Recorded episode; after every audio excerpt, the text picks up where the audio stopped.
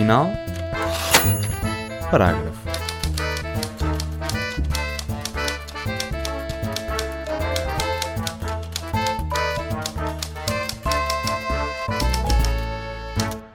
Olá a todos e todas, o meu nome é Magda Cruz e sejam bem-vindos e bem-vindas ao episódio 50, um número bem bonito, bem redondo, que aproveitamos para celebrar com o episódio ao vivo, aqui na ESCS, a casa da ESCS FM, que faz 11 anos, já são vários anos e bem bonitos, e vamos passar a apresentar a nossa convidada.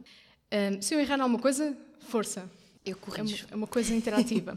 Fã de Billie Holiday e de amêndoas, desde que sejam torradas, foi monitora de crianças em campos de férias, teve um blog chamado Canuca DJ. Não sei, se é assim que sei como é que descobriste isso. Faz-nos inveja com boas garrafas de vinho e pratos de comida. Em tempos quis estudar teatro e acha a honestidade bem bonita. Diana Duarte nasceu em Coimbra, cresceu em Leiria e começou por estudar Direito em Lisboa. Foi numa aula de Direito das Obrigações que acabou por desistir do curso e foi nesta instituição, a ESCS, que encontrou o curso de jornalismo, licenciatura e mestrado. A Diana está agora na rádio, vamos falar disso e toda a gente sabe da presença dela na rádio, mas em pequena já brincava com a ideia de rádio quando criou o Tira a Sandália. Queres cantar? Tira a sandália! Em que é que consistia este programa? Este, vamos chamar programa entre aspas, não sei, temos, temos mesmo. Era um programa. Um, ela fazia o programa para as pessoas da rua que passavam através do intercomunicador e acreditem nem as pessoas interagiam, interagiam mesmo. Há de ser giro uh, pensar como é que seria pessoas a falarem contigo por casa. É fazer isto em várias casas, não é? em Lisboa uhum. e no Algarve, acho eu. Agora, a ver os 30 a chegar, ou já lá chegaste? Já lá cheguei. Já lá chegaste. Vamos dizer que vai chegar. É, é um estado de espírito. Podemos ouvi-la na prova oral, na Antena 3, e no recém-regressado programa A Minha Geração, agora também na Antena Pública e na RTP3. Chegou a fazer uma emissão numa estação de serviço em Estarreja, Rádio Estarreja, para ouvir onde quer que esteja. Grande pesquisa, não é? Te acompanha há algum tempo.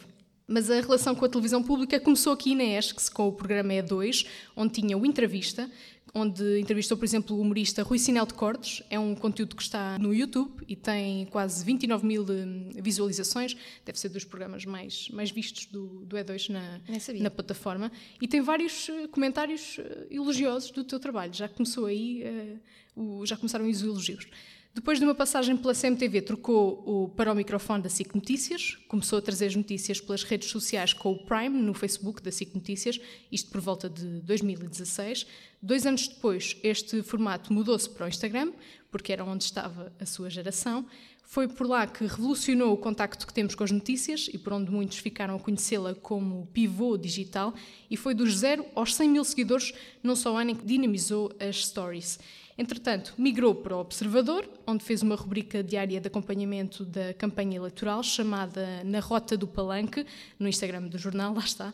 Foi com o nascimento da Rádio Observador que surgiu o A Minha Geração, que é um programa que esteve nomeado para os prémios Pods 2019 na categoria de melhor programa de rádio. Foi o ano em que nasceu o Pods, o ponto final parágrafo também estava nomeado. Ficámos na mesma situação, não ganhámos uhum. nada. Será este ano? Fala com ela não dava. Será, pois foi o Fala com ela que ganhou esse ano.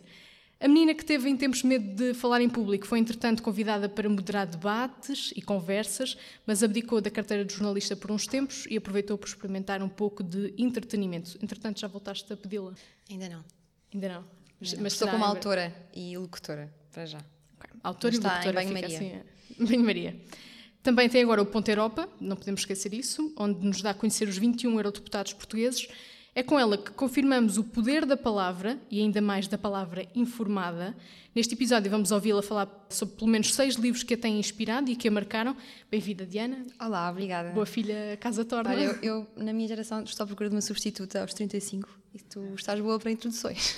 Olha, viste? Nunca tinha estado na, na, no lado guionista. de quem ouve as introduções, mas é, é bonito. Posso ser tua guionista? Pode ser, pode ser. Vamos é falar disso rádio, tens de ser a TSF. Wink, wink.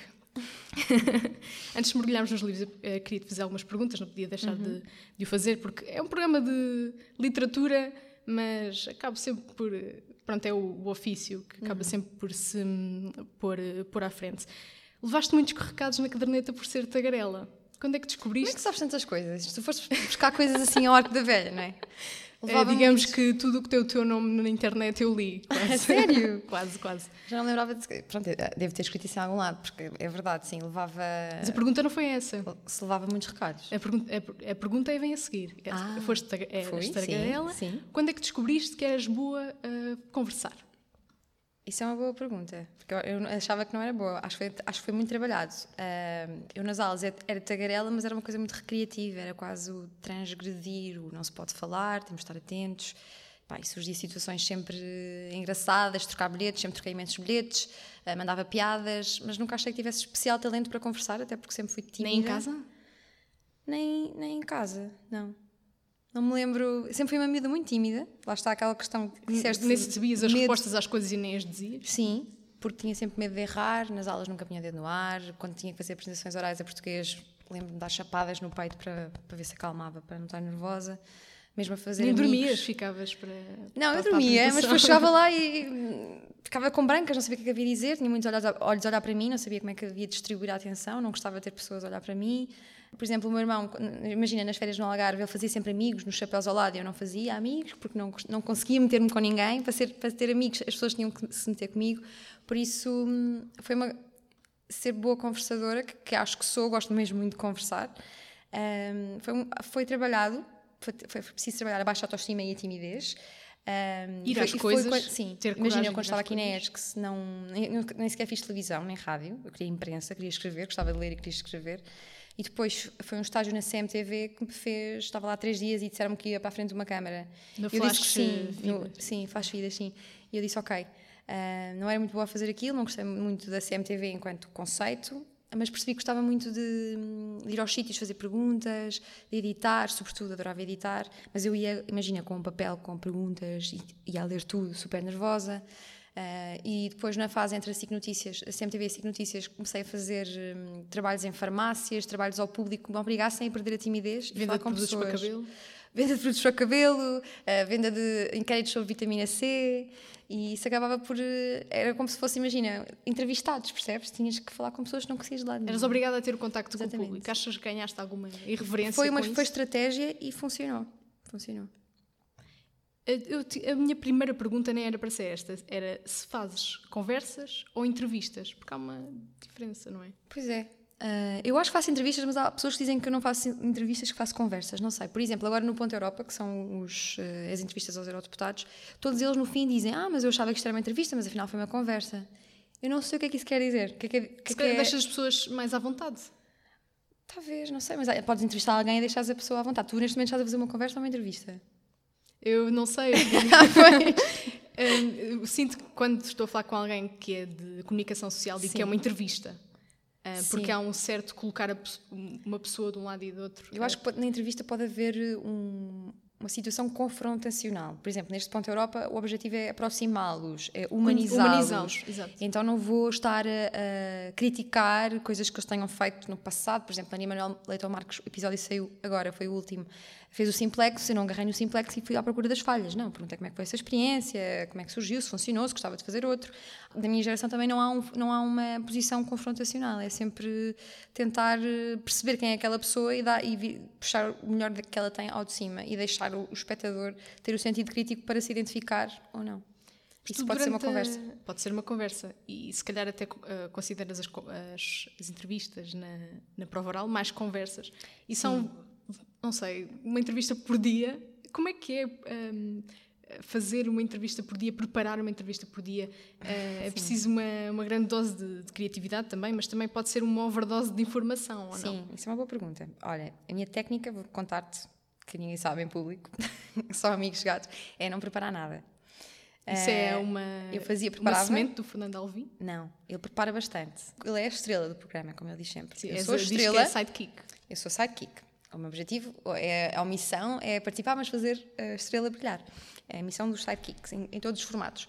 Mas no, no, no início, eu preparava muito, lia- lembro-me, por exemplo, da quarentena, ler imenso, e entrevistar o Dino de Santiago, que hoje em dia gosto muito e conheço as músicas, mas na altura não conhecia. Então fui ouvir, ele tinha lançado um álbum novo, comecei a gostar, e li tanto que cheguei a esse programa e falei demasiado. Eu ouvi, ah, falaste muito hoje, eu é que sou estrela, eu é que tenho que falar mais. E eu, pois, então truque aqui, é não, não, não preparar nada, é Quanto usar a curiosidade. souberes, usa- exatamente, usas a usar a curiosidade natural para já, dá-te uma escola de improviso que eu sinto muito e cada vez mais, porque já viste que é que é todos os dias chegar à rádio e agora não tens aqui nenhum guião, às vezes podes não conhecer a mesma pessoa, vais ver, vais ver pelo menos o que é que ela escreveu, às vezes ela leva o livro e tu estás a, a mexer Nem durante, que seja a durante- badana. Sim. Ah, mas depois há outra questão que é o Alvin é um bocado caótico, acho que posso dizer em público, e já chegou a, a dizer-me convidados errados e chegar, já, já me aconteceu, logo no início, eh, o convidado que estava em estúdio não era aquele que ele me tinha dito, eu, na, na fase em que eu ainda preparava, eu pensei assim, mas porquê que eu tive a preparar se a pessoa que está aqui eu não a conheço lado nenhum? Comecei a pensar assim, vai ser uma espécie de, de escola do improviso para ti. E acho que hoje em dia, se eu me sentar num café, numa esplanada, e alguém se sentar ao pé de mim, eu consigo eh, conversar com aquela pessoa e tenho mil perguntas e à vontade neste momento para, para conseguir arrancar qualquer coisa dela. E sabes qual é que foi a conversa, a entrevista? Não decidimos. De que gostaste mais? Foi... Na, na prova oral? Em- Pá, no em geral, é geral. difícil. Na No prova oral foi o Pedro Paixão, que ficámos amigos depois do programa. Gostei de ler algumas passagens dele que, ti- que tiveste, que pus- puseste no- Sim, no é Instagram. uma, uma conversa que as pessoas eh, às vezes passam As pessoas perguntavam de quem é esta. Sim, eh, porque ele escreve mesmo muito bem, deixou de ser, deixou- os livros dele não estão à venda porque ele só faz uma edição, então esgotam todos facilmente. Opa, mas a, a minha preferida, olha, Foi fiz que uma... eh, ficaste mais orgulhosa de ti? Ou são coisas diferentes? Não, isto na prova oral foi porque, porque foi muito boa. Os ouvintes gostaram muito, estavam muito emocionados. Como é que eu não conhecia este escritor? E depois porque eu, nós entrevistámos-lo, ainda havia a prova oral de televisão, fizemos uma, uma hora de conversa com ele. Depois eh, o programa era gravado à tarde. Depois eh, ele foi convidado da rádio às sete. Então eu fiquei com ele desde as cinco, o fim do programa, até às sete, duas horas a conversar. O Alvin foi a vida dele, eu é que tive que ficar a, fazer conversa. Nós nunca nos calávamos, tínhamos sempre assunto. Depois tivemos uma hora na rádio, nunca nos calávamos, tivemos sempre assunto. Depois ele convidou-nos para jantar, ele mora no Estoril, eu e o Alvin fomos com ele para o Estoril. Uh, no, no táxi, eu fui táxi com ele, fomos sempre a conversar. Num jantar, fomos sempre a conversar. No final, convidamos para ir à casa dele, fomos sempre a conversar. Depois deu-me imensos livros, deu-me quadros, deu-me uma flor, e ficámos amigos, manda-me e-mails. E foi, é uma daquelas pessoas, é um ótimo conversador e tem aquela curiosidade. Tem 65 anos, mas tem aquela curiosidade que, que eu quero ter aos 65, que é eu estar com uma miúda, na altura, foi ano passado, há dois anos, 28, e não ter complexos de conversar com ela desde que. Desde que haja conversa, desde que haja vontade de Também estás habituada a ter uma- conversas com pessoas mais, eh, mais velhas. Sim, mais eh, jovens. as pessoas agora às vezes brincam comigo a dizer que só gosto de entrevistar miúdos, por causa da minha geração, mas eu por acaso gosto de entrevistar pessoas mais velhas. Ambos têm boas valências. Sim. Eu sinto que aprendo, aprendo às vezes, às vezes, gosto muito de conversar com pessoas mais velhas porque se aprende muito, não é? com pessoas que viveram mais, mais do que nós. Mas na minha geração, a minha ideia é provar que também podemos aprender muito com pessoas mais, mais jovens. Podemos aprender muito com toda, com toda, Com toda a, a gente, gente. na E por falar em pessoas mais velhas, tens medo que alguém morra antes de o entrevistares? Ah, tenho medo, tenho medo de músicos que morram sem os ver atuar. Agora, pessoas, sim, algumas sim. Tenho medo que o Miguel Esteves Cardoso morra, porque ele não dá entrevistas Não assim dá muito facilmente. exato. É difícil, é muito seletivo. Nem voltou à- para a noite da má língua, por exemplo? O António Lobantunes, talvez. Ah, E que pergunta é que farias ao Miguel Esteves Cardoso? Porque eu pelo menos penso, que se encontrar a uma pessoa é na essa, rua, é o que é que lhe pergunto? Porque assim, a minha ideia com Miguel Esteves Cardoso é, é começamos já aqui com um livro que eu não te dei, que é o A Causa das Coisas, é muito o que foi o MEC no passado, que ele escreveu. Olha, lembra, eu, quando este livro me veio parar às mãos, eu estava a estudar na ESC e vinha de comboio para aqui, eu ia a lê-lo no, comboio e eu, ele da- dava para mim a rir mais gargalhadas. Isto, isto foi escrito em Em 88, público. 86. E parece que tinha, parecia que tinha sido escrito naquele dia, super atual. Ele, para mim é um humorista. Ainda são as crónicas? Eh, a Isto causa são crónicas, coisas- a causa das coisas são crónicas. E É capaz de algumas figurarem no, na recente edição da Porta Editora. eles, a Porta 100 Editora editou este mesmo livro, igualzinho, mas, mas agora mais, mais, com uma imagem mais, mais moderna. Este aqui é uma edição muito antiga. Mas quem ler isto, isto aqui é genial, é, é super divertido, é intemporal. As críticas que ele faz, que ele faz às pessoas, aos portugueses, mantêm-se super atuais. Só que eu acho que já não é este Mac que, que vou encontrar quando. Achas que ele deixou de ter coisas para dizer? Ele tem coisas para dizer, mas fala de outro, de- de outro tipo de coisas agora. Fala muito de vinhos e de queijos e está Um noutra fase peixe. da vida. Ele em tempos foi era um Dom Juan, hoje é um apaixonado pela mulher, vive fechado numa casa. Eh, acho que continua a ser uma pessoa super curiosa e consegue agarrar, sei lá, fala- olha para o sofá e consegue estar uma hora a falar sobre um sofá e olha para um cabo e consegue estar uma hora eh, a, a- caracterizar a a caracterizar textura e a fazer perguntas sobre o cabo, que isso é o poder máximo da curiosidade, é uma das coisas que me, que me atrai nele e que, poderia, que acho que poderia dar um, um bom entrevistado, mas não sei se, para já, não sei se seria muito original. Por exemplo, o Ricardo Luz Pereira, foi um- quando eu tinha essa rubrica que falaste, não é dois, para entrevistar humoristas, era para entrevistar humoristas, eu pensei, Só Ricardo eu não quero. não eu- eh, havia quatro, depois eu fui contratada pela SIC e tive que parar. Ahm, Mas, Ah, que mau. mas eu adorava fazer, nunca consegui retomar aquele formato. Queria, queria muito voltar a ter aquele formato, nunca aconteceu. Deve ser o tempo, o maior, eh, maior duração dada pelo, pelo E2 a, a alguém. 15, Maior duração? 15, 15, vi- 15 minutos dentro do, Ah, E2 não, é não. bastante. Mas não, porque eu, eu negociei assim, era 5 minutos na televisão e depois para as redes sociais 15. Só que na altura o YouTube não era assim muito bom em termos de conteúdo, em termos de vídeo, eu punha no Facebook.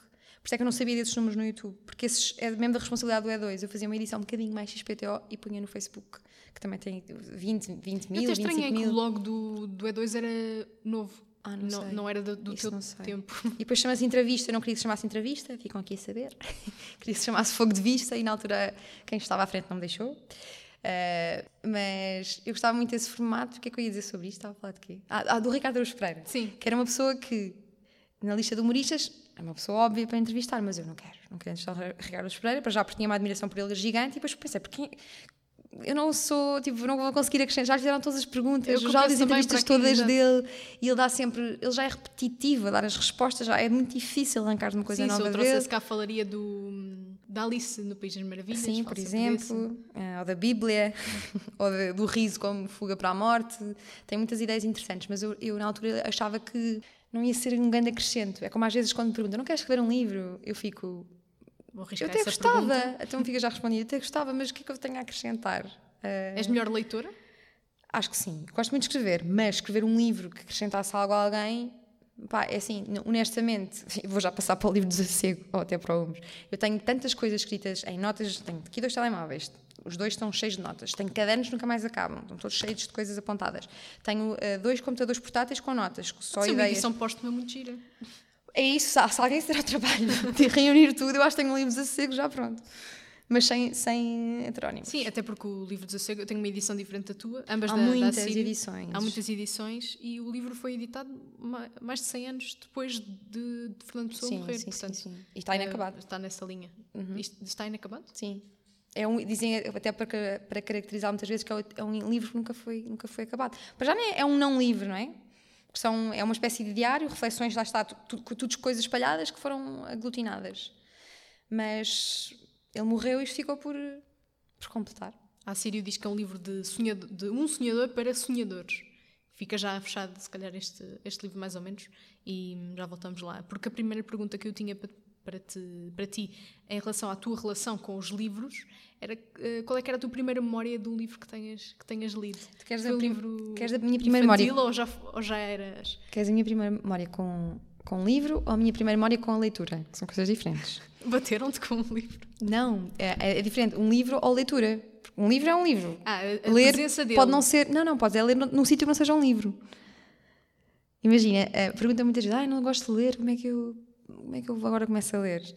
E eu não venho eh, imagina não tenho não venho de uma família muito eh, rica culturalmente ou pessoas que liam muito à minha volta eh, mas eu ia semanalmente com a minha mãe ao cabeleireiro quando era miúda que estar à espera e para me entreter o que é que eu fazia? Havia uma mesa tipo esta daquelas de cabeleireiro cheia de revistas por cima e por baixo. E eu lia tudo, tudo, tudo, tudo, tudo. tudo. Às vezes até ia fazer uma trancinha bandeletes e, e eu lembro das cabeleireiras dizerem levanta a cabeça, para de ler. Eu lia tudo, tudo, tudo, tudo, as revistas todas. E fiquei com um vício da leitura. Eu acho que é o mais importante para uma criança, é passar do vício da leitura. E depois, uma vez viciado, vais à procura de coisas melhores. Não continuei a ler a revista, a revista Maria, nem a revista Ana, nem Nova Gente, nem, nem me lembro quais é que eram mais. Ah, mas depois comecei à procura, à procura de livros. Em minha casa havia aqueles, uma aventura, ah, os cinco... Uh, depois tinha assim alguns uh, Agatha Christie, coisas assim da minha mãe. Depois tinha Margarida Rebelo Pinto, que foi muito importante, não tenho vergonha de dizer. Eu aos 11 anos li os livros da Margarida Rebelo Pinto. Também tenho os três. Apareceu o meu primeiro, o Sei Lá, Não Há Coincidências e o Diário da Tua Ausência. Estavam lá por casa e eu tipo, lembro de levar para o Algarve com um lápis a sublinhar. Hoje em dia, pronto, nós sabemos que é literatura light, essas coisas todas, mas para uma criança de 11 anos ver... Foste-te auto-educando pela leitura. Aquilo era romântica, eu sempre fui romântica. Sou romântica hoje em dia, eu, eu acho que era uma criança romântica, porque, por exemplo, isso da Billie Holiday é uma coisa desde sempre, que eu às vezes penso, até disse na entrevista ao Martim, acho que até se cá foi por aí que tu me Deve ter foste buscar. já Que eu estava a dizer, como é que é possível, eu quando, tinha, quando era miúda eu gostava de Billie Holiday e agora também gosto, e as letras são tão românticas, pronto, eu acho que era uma criança. O próprio Martim também ouvia muita coisa que tinha em casa. Sim. A influência dos nossos sim, pais na nossa sim, vida. mas também pronto, é- se eu dissesse ao Martim que li Margarida Del Pinto, ele ia gozar comigo, é? porque ele não leu, ele até li Tolstói com 9 anos, não é? não foi o meu caso. Sim, para quem uh, leu Guerra e Paz, na, sim, duas vezes duas vezes, sim, é mesmo para, para um campeão. Mas a Margarida Rebelo Pinto, para uma criança de 11 anos, pontua muito bem, usa palavras, eu lembro de aprendi a palavra efêmero no livro, no livro dela, muitas palavras eu descobri lá e isso teve, tem o seu valor, não é? Hoje em dia não leio Margarida Rebelo Pinto, mas teve um papel, depois de Margarida Rebelo Pinto passei a ler Virgílio Ferreira, é um salto considerável, não é? Tiveste aí alguma aparição? Que te... uma pergunta. Tive uma aparição, que era uma, o meu primeiro namorado da adolescência, que lia muito, tinha assim 19 e 20 a tudo, e, eu, e fazia bullying por eu ler livros menos... Uh, clássicos e literários. E eu passei, passei a ler. Virgílio Ferreira, ele lia Virgílio Ferreira, ele, estava, ele estava a ler o retrato de Dorian Gray, que também é um dos livros que me, que me marcou muito. E, e, se reparares, quase todos os livros que trago aqui, ou que te dei, são existencialistas. O Virgílio Ferreira é, não, não está entre os livros que eu te dei, mas é, é um, autor existencialista. Por isso acho também, além de ser uma criança romântica, uma pessoa romântica, sempre fui uma, uma criança, uma adolescente existencialista o tema é da, da, existência, o absurdo, qual é o sentido de estarmos aqui, foi uma coisa que sempre esteve. Incomodava e te. Sim, hoje em dia eu acho que é uma coisa muito da minha adolescência, mas embora continue a questionar muito porque é que estamos aqui, porque, porque é que, que, é que podemos fazer para que isto seja mais divertido ou, ou que tenha mais. Eh, possa ser mais bem aproveitado. Um... E tu estás aqui para comunicar com as pessoas, sabes para que é que eu estás aqui? Acho que sim, acho que estou aqui para é uma questão difícil. Já que entramos no Não, mas olha, acho que. Imagina, eu já te disse que agora ando a ler pouco, infelizmente. Mas converso muito, não é? Às vezes dou para mim a pensar, já viste esta semana entrevistaste, depois põe-me a contar, entrevistaste só na prova oral, entrevistaste cinco pessoas, depois na minha geração mais uma. No Ponto Europa, esta semana fizeste mais quatro pessoas. Depois nos entretantos conheceste pessoas porque tiveste que ir a um evento não sei onde. Isso é muito rico conviveres com pessoas que estão ativas, ou que escrevem, ou que, ou que pintam quadros. Isso aí é quase como um, é um atalho, no fundo. É um quando tens uma cultura. Quando tens uma conversa boa, eu costumo dizer, é como leres um bom livro, é um atalho para o, para o conhecimento. Por isso que eu não tenho tido em livros, tenho tido em conversas. E o que é que procuras agora num livro? Como eu disse, agora não ando a ler. E, e noto muito que não ando a ler. Eu ando, imagina, quando eu leio muito, o meu vocabulário é muito melhor, sou muito mais eloquente muito mais inteligente, esperta, criativa.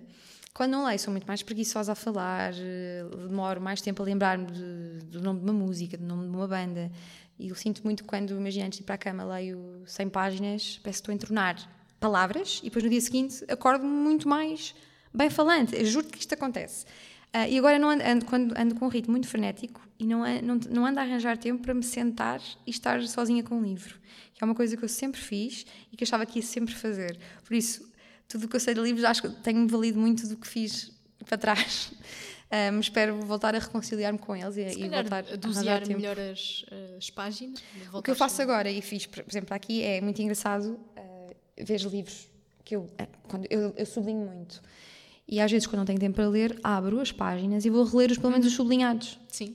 E, é um bom exercício. E continua a, mexer comigo, porque na altura sublinhei porque, porque me intrigou de alguma contigo. forma, sim. E continua, uh, às vezes penso, porquê é que sublinhaste esta parte? O que é que sentiste nesta parte? Porque às vezes eu sublinho porque tenho uma dúvida, ou porque quero aprofundar, ou porque quero voltar, ou porque adorei, ou porque hum, não percebi muito bem. Depois, quando, me, quando reencontro, às vezes tenho esse diálogo com a Diana, que há 10 anos leu, leu aquele, aquele livro. Acontece-me isso há, há bocado abrir os maias e. Era, Ega chateia-se. Uh, que mal. Os teus comentários eu também faço. Olá, certo? Sim, sim. Nada de, Nada de assassinar livros com caneta. com caneta. Já nem sei quem é que eu conheci que fazia isso.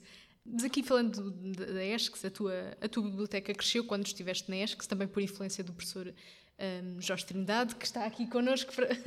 Ai, adorar! Parecia o ponto de encontro, um abraço! não, desta vez não. Como é que sabes? Eu falei dele. A mim não, mas em vários sítios. Já falei dele muitas vezes. Pelo menos duas. Ok. Menos ele é o responsável pelo Humus. Qual, qual, foi o livro que ele deu a ler na, em TEP? Uh, em TEP, uh, muito João Tordo. Qual? João Tordo. Mas qual era o título? O, título era O Luto de Elias Grow, que okay. é uma trilogia. E a partir daí li mais de, do João. Uh, Gostas do João? Afonso Cruz, gosto, já não gosto tanto. Eu nunca li, já o entrevistei, mas nunca li os livros dele. Mas, mas, mas na prova oral, eu sinto que ele tem muitos muitos, muitas fãs, sobretudo mulheres, Sim. que adoram os livros dele. Tem sempre assim uma biblioteca gigante. Nunca li, por acaso não, não tenho opinião. Eu, eu, agora, se eu tivesse que recomendar, recomendaria-te esse, o Luto de Elias Gros. Se foi de Trindade, tem que ser bom. Se, se vem dele. Eu penso que eles agora estão a ler Bruno Vieira Amaral, porque fui ali Ok. à reprografia e, e Ok. é o livro que estão a vender, portanto será esse. E Ele acho já aconselhou. Afonso Cruz também, no ano a seguir ao meu, Afonso- o, Afonso eh, Jesus Cruz. Cristo bebia cerveja. Foi esse que tivemos que recensear até. Eu tive muita sorte, porque o Raul Brandão é um livro muito antigo. Ah, e essa, uh, lemos, uh, Ele aconselhou essa?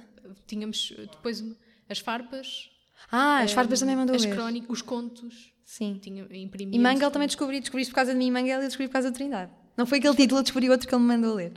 E o Mangel continua a ser dos melhores autores que eu conheci. ele, esse é que é um atalho para o conhecimento, não é? O homem sabe fogo. Estás a ler aquilo, pá, tu leste mesmo muito.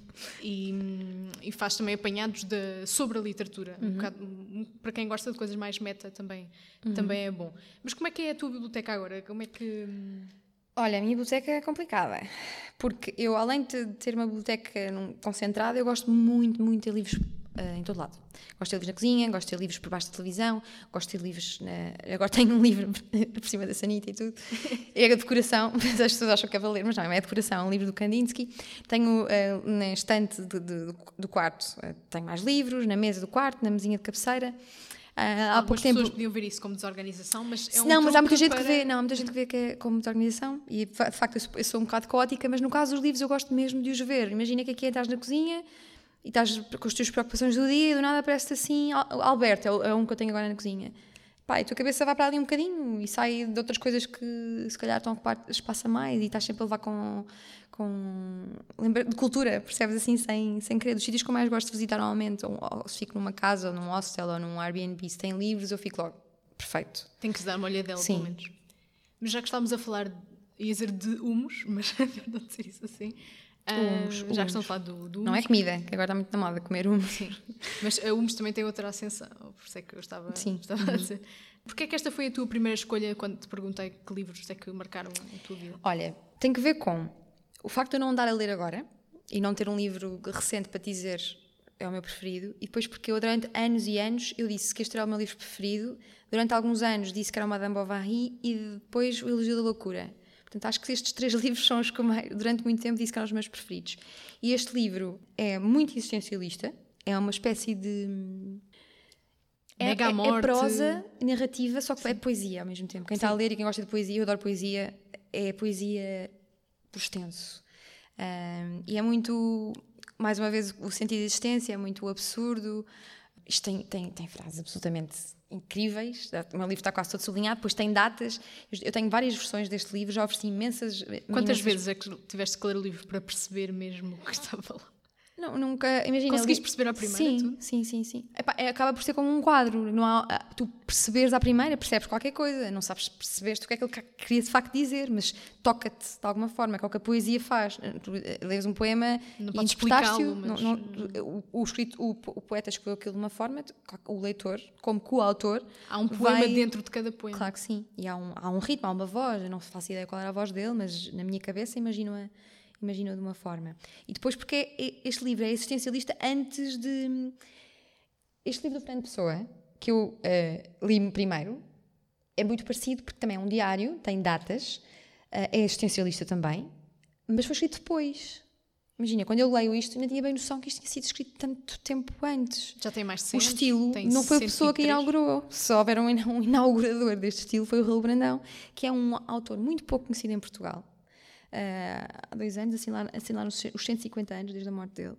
E é absolutamente brilhante. Tem, ele tem, se, isto- se este livro não, fo- não tivesse sido escrito em português, era vendido internacionalmente por, por todo lado. Achas? Acho. E é uma das maiores dívidas que eu tenho ao, ao Trindade e que quase todos os alunos que, que leram livros, que se deram ao trabalho de ler, ficaram muito gratos, porque ainda hoje na minha turma se fala muito, se fala muito deste, deste livro. É só conseguir ler. Tu disseste que não estavas a gostar. 40, pá- só li 40 páginas. E estavas a Mas gostar? como podes ver, é esse livro aí do meio, azul, uma edição da.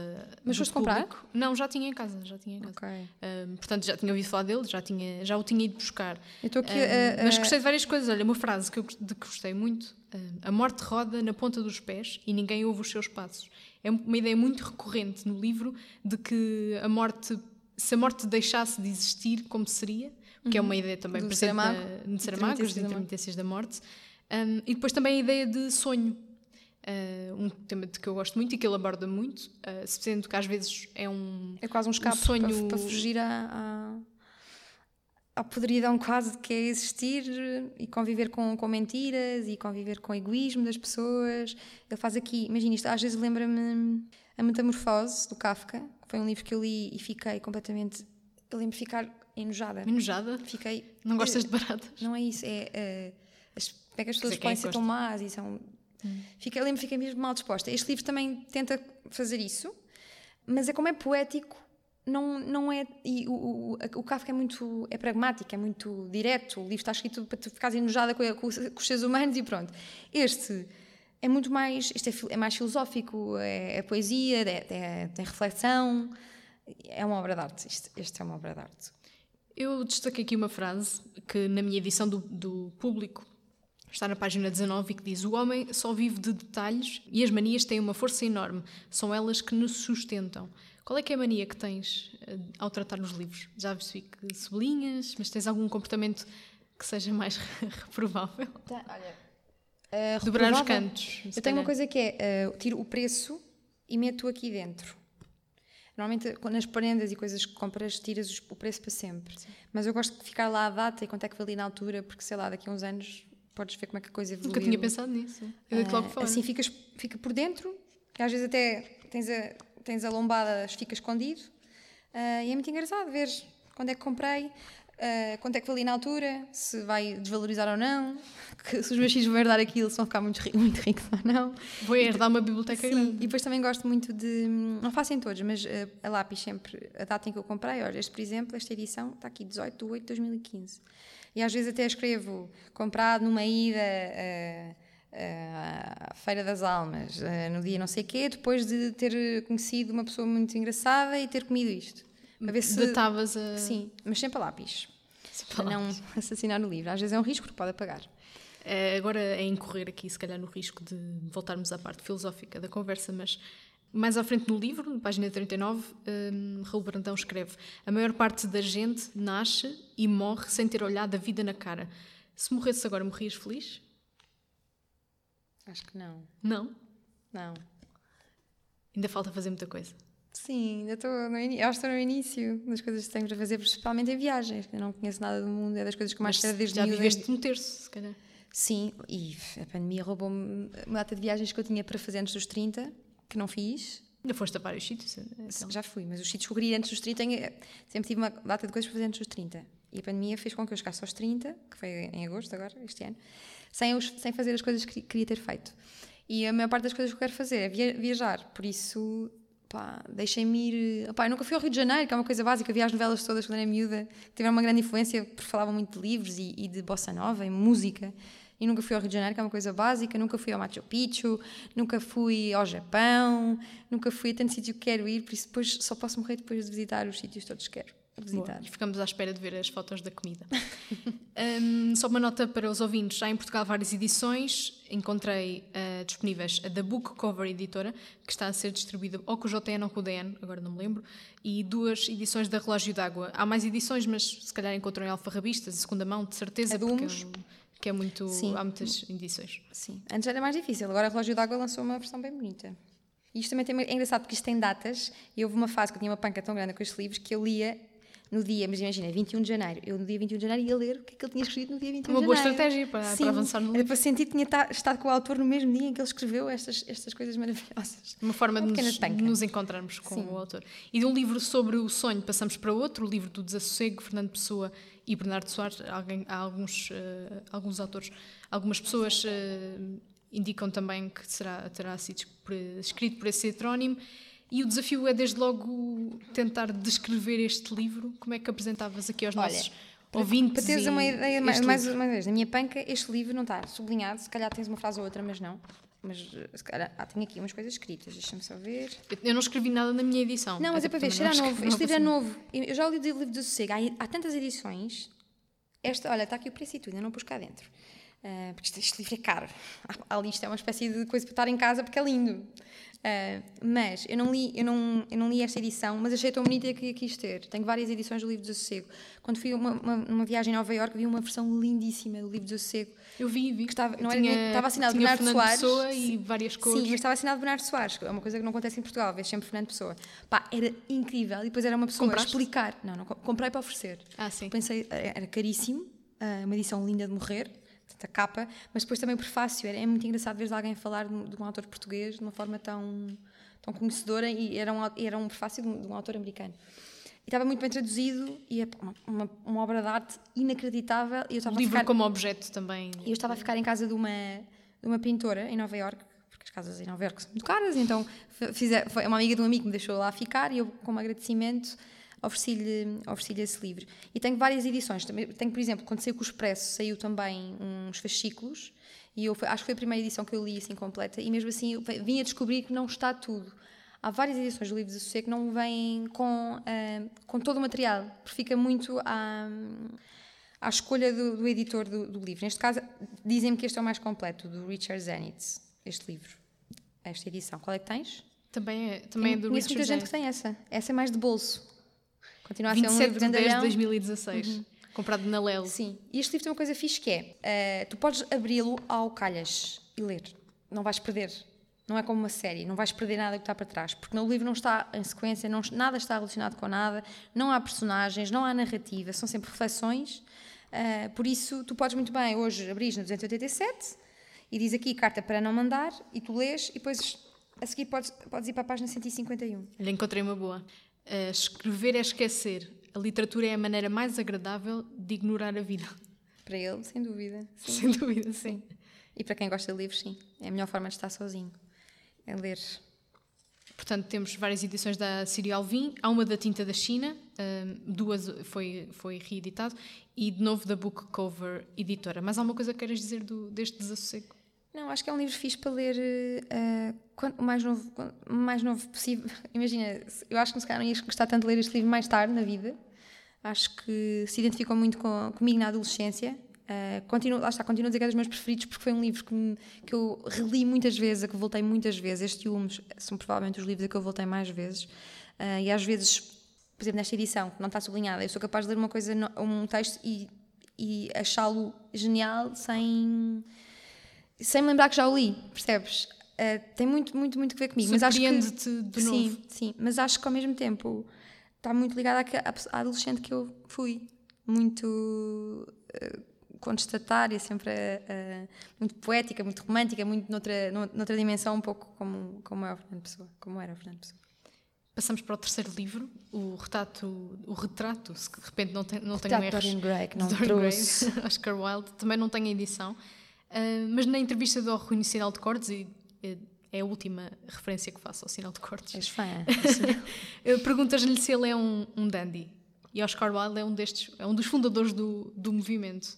Acaba por ser uma boa, uma boa ligação entre os dois. Talvez mais visualmente, sim, sim, sim. Sim, sim mais visualmente. Mas o ócio e o culto Sim, e acho que ele era um grande contador de histórias, adorava estar à mesa e as pessoas ficavam encantadas com as histórias dele e gostava de beber e fumar e sempre muito bem vestido, meio aristocrata. Por acaso, sim, faz sentido, mas nunca, nunca, nunca associei a isso. Acho que nem sabia, nem sabia disso. Mas Porque... é, do, dos fundadores, são uns 10. Okay. Ele figura na lista. Este livro fala também da preservação da beleza e, como diz o título, a história é a história do retrato feito a Dorian. E acho que não, não estragamos a história a ninguém se dissermos que depois o retrato é que envelhece, ele não, ele fica jovem e o retrato Já é que vai. A estragar a história. É, é literalmente todas as sinopses dizem isto. Ah, é, dizem? Dizem, dizem. Ai, é sério? Dizem, dizem. Ah, mas não, diz, mas não dizem o fim. Não sabes o fim? Não, também não vou dizer o fim. Também mas já não sabes? Sei. Não, não ah, sei. não? Okay. Um, o que é que te prende neste livro? Olha, este livro é filosófico, eu gosto muito de filosofia. Um, o Oscar Wilde é dos meus escritores preferidos e este livro eu li-o com 16 anos E hum, lá está, aquele meu tal primeiro namorado da adolescência, ele estava a lê-lo e eu lembro nós estarmos a Ele agora é ministro da cultura ou não? Não, não é, não sei. Estava Estava de direito, questões estudou para literatura, eu não sei. Não sei. Já, eu tinha 16 anos, já, já passaram 14, por isso já foi noutra vida. Ele estava a lê-lo e ele, hum, quando nós passeávamos, ele ia contar-me o livro com, uma, com entusiasmo. Eh, Ele sabia aquilo tudo de cor e eu assim, bem, como é que é possível uma pessoa estar tão entusiasmada com um livro? Deixa-me ler isto. Queria experimentar Sim. sensação. eh, e o que eu senti ao ler o Oscar Wilde, que eu acho que nunca tinha lido mais nada. Já tinha lido, quando era mais nova, eu passava muito tempo numa página tipo citador. De ler frases assim, para descobrir li- o pensador ou o citador, para descobrir livros. E li imensas frases. Era o meu autor preferido em frases do pensador ou do citador, era o Oscar Wilde. E eram muitas frases que ele tinha lá, eram do retrato de Dorian Gray. E ele tem tiradas absolutamente geniais, eh, é super sarcástico, é muito eh, sofisticado, literariamente, na, na construção das frases. E eu lembro-me que foi graças a esse livro que eu comprei um caderno em que sempre tive uma panca com recortes de revistas, sempre tive uma data de cadernos para cortar eh, primeiro imagens, depois, eh, por exemplo, a revista do Expresso, quando eu descobri aos 19, estava aqui na ESC, fazia imensos recortes e colava. E com o Oscar Wilde aconteceu-me eh, comprar um caderno só para apontar, apontar frases que eu tirava do livro, sublinhava, mas não era suficiente. Era um- eu achava aquilo tão genial que eu precisava que, que aquilo tivesse noutro sítio que fosse só meu. Então punha a caneta já, eh, com, com aspas, e passava lá, depois eu de vez em quando, passado dois anos, ia reler e pensei, isto é genial, este gajo, este gajo é genial. E todo o livro, além de ser muito bem escrito, a história é incrível, o argumento é muito bom, tanto que eu já fui a muitos filmes sobre este livro e nenhum filme vale a pena comparado com o livro. Fica Há nota. dezenas de, de- de filmes antigos sobre o retrato de Dorian Gray e nenhum vale, nenhum vale o livro. E depois tem muito. hum, Uma coisa engraçada que eu na altura não sabia: o Oscar Wilde era homossexual, foi teve preso inclusivamente por causa disso. Edição- as edições que existem também, algumas são censuradas. Sim, e o livro Eh, é muito. Mesmo ele próprio autocensura-se de expressões Sim. homossexuais. Um, ele foi preso por sodomização e se tu reparares nos livros dele é sempre uma há sempre muitos homens há sempre um enaltecimento ao homem uh, inclusivamente uh, neste livro o retrato de Dorian Gray o pintor que se apaixona pela beleza física de Dorian Gray é um homem mas na- nos filmes é uma mulher fazem uma pintora só para, para veres bem o preconceito em As pessoas relação que leram o livro de certeza Sim. que se sentiram e defraudadas. tal como a Madame Bovary também foi um livro que enfrentou muitas críticas no seu tempo, por ser um atentado à moral e outras coisas mais. Mas é, lá está, é muito filosófica a forma como ele, como ele expõe certas ideias e mete filosofia dentro de uma narrativa. É o único romance que ele tem. É romance completo, com princípio, meio e fim, com, com personagens. E depois tem uma, o, o Lord de- desse, desse livro, é, um, é assim um vilão daqueles inesquecíveis, é um dos vilões mais sofisticados que eu lembro de ler num livro. Uh, super manipulador e tu estás a ler aquilo e sentes que sentes-te quase se- ele tá- é um- o Lord manipula o Dorian Gray e tu sentes que está que está a manipular mas que é tão bom a falar é tão, é tão eloquente que quase tu ficas meio manipulado com aquilo sabes que aquilo é mau mas ao mesmo tempo o admiras porque é um jogo de palavras uh, que no fundo é tudo da cabeça do autor do, do, do Oscar Wilde e o final é muito, é muito impactante Uh, e a mensagem que o livro deixa acho que é, é muito fixe para, hum, para, para um adolescente. Foi quando, quando eu li. E quando me perguntam sempre ah, que livro é que achas que eu, eu não gosto muito de ler, mas gostava mais de ler, que livro é que me aconselhas? Qualquer pessoa, de qualquer idade, eu digo sempre este livro. Porque além de destas coisas todas que eu já disse, que é filosófico, tem frases geniais, é um livro super acessível. Não há ninguém que vá ler aquilo se souberes ler que não entenda. Não há palavras difíceis e se houver vais ao dicionário. É tudo muito, tudo muito fácil de perceber e muito bem construído. Acho que qualquer pessoa consegue, qualquer pessoa. Uh, podem não gostar tanto como eu gostei na altura, mas qualquer pessoa vai gostar de ler aquela narrativa. Quero só deixar a nota de que falámos deste livro e do De, Prof... de Profundis. De Profundis, é uma carta. Um, exatamente, uh, com a Profunda. Inês Francisco Jacob. Ela falou Um, desse livro? Falou deste livro e, hum, portanto, é o, é o primeiro episódio Ele escreveu quando estava temporada. preso, justamente. Exatamente, exatamente. E aqui as edições é às pasadas, temos a nova edição da Porta Editora, que é deste ano, duas edições da Relógio d'Água e uma muito bonita da Guerra e Paz. A próxima pergunta que tinha, já respondeste, não Qual és era? melhor a ler do que, do que escrever. Ah. Eu vou-te cobrar se um dia escreveres um livro. Pá, Mas, toda a gente aposta que sim, à minha volta. Já, já, eu vou-te dizer que já tive duas editoras a convidarem para escrever. Mas foi na altura em que eu estava de- a sair da SIC para o Observador e, e no Observador eu cheguei a trabalhar 16 horas por dia. ah, não tinha mesmo tempo. Mas eram encomendas. Era, eu tinha esta ideia. ah, eles é que tinham tu, a sim. ideia? Eu gostava primeiro, primeiro deram-me eram duas encomendas, duas ideias que eles tinham para mim. E depois eh, davam-me, eh, depois de fazer essa, depois podia pr- propor eu as minhas ideias. Podemos saber quais são as ideias? Ou...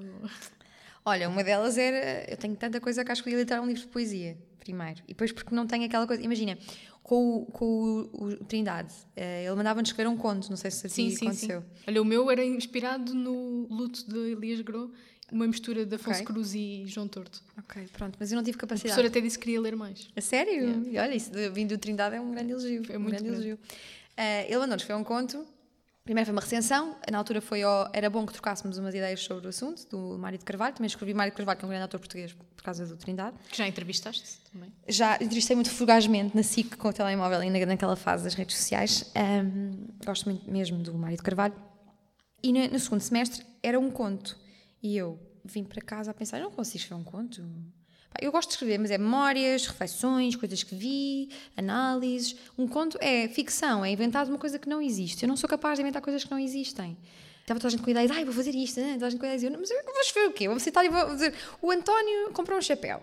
E o chapéu foi comprado numa loja de 300. E os 300 é, é, um, é um número mais de 299. Eu não sei, não sei o que é que vou inventar. E disse ao professor: ele disse, ah, é, está bem. Então vais fazer uma recensão sobre uma história da literatura, do manga.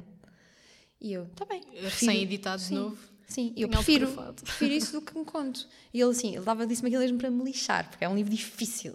Eu fui comprá-lo, lembro que por 17 euros, está bem.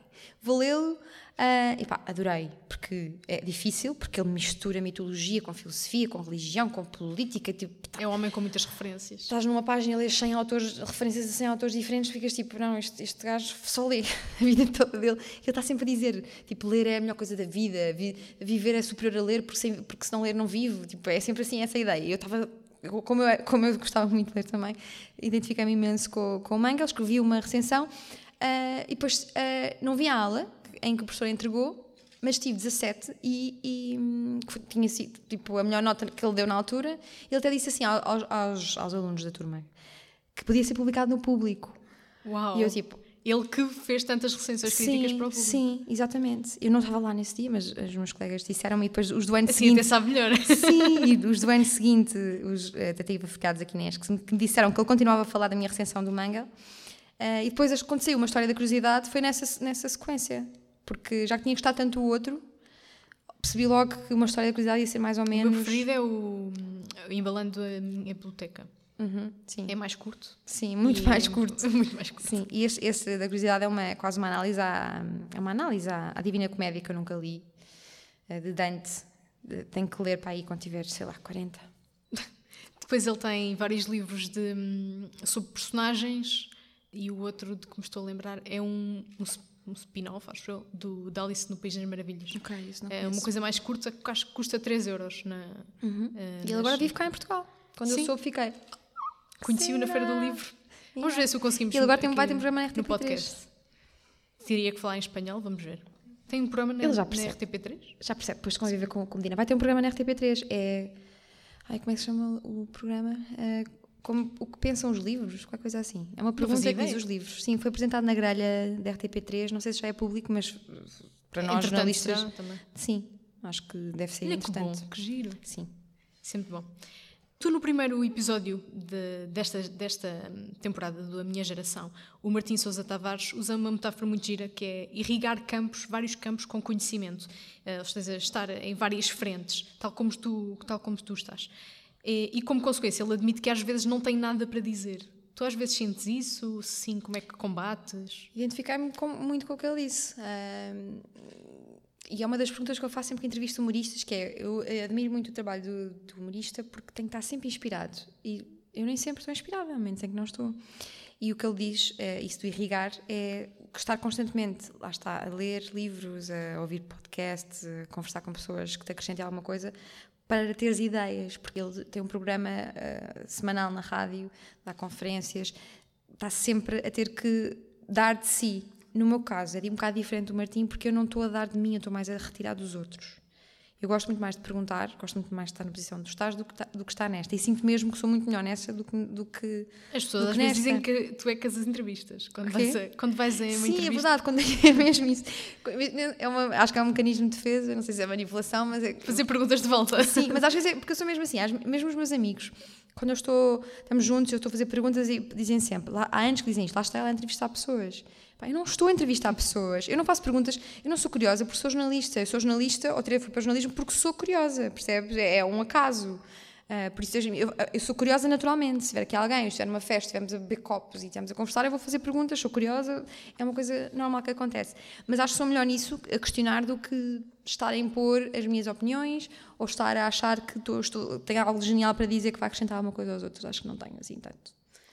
Daí gostar mais desse, desse Desta lugar. posição. Uh, mas estás confortável aí? Estou, estou. Até ver. Até ver. Até ver. Uh, de caminho começo hoje perguntas mais fraturantes. um, eu tinha uma curiosidade se gostavas de estar sozinha, mas passando essa parte à, à frente. Sozinha como? Uh, estar sozinha. Uh, com os teus pensamentos, com as tuas ah, eu, as coisas. Eu estou tantas vezes, desde miúda. Acho que é uma coisa essencial para quem gosta de ler. Para quem gosta de ler, para quem gosta de escrever. Sempre hum, essa cena do. Como disseste, do, do, do programa de rádio era uma, uma criança que estava sozinha, não é? E inventou uma brincadeira, inventava imensas brincadeiras sozinha. Isso era vontade de falar, mas uh, agarrar um intercomunicador. Agora que penso nisso, para mim, à altura, era uma coisa normal.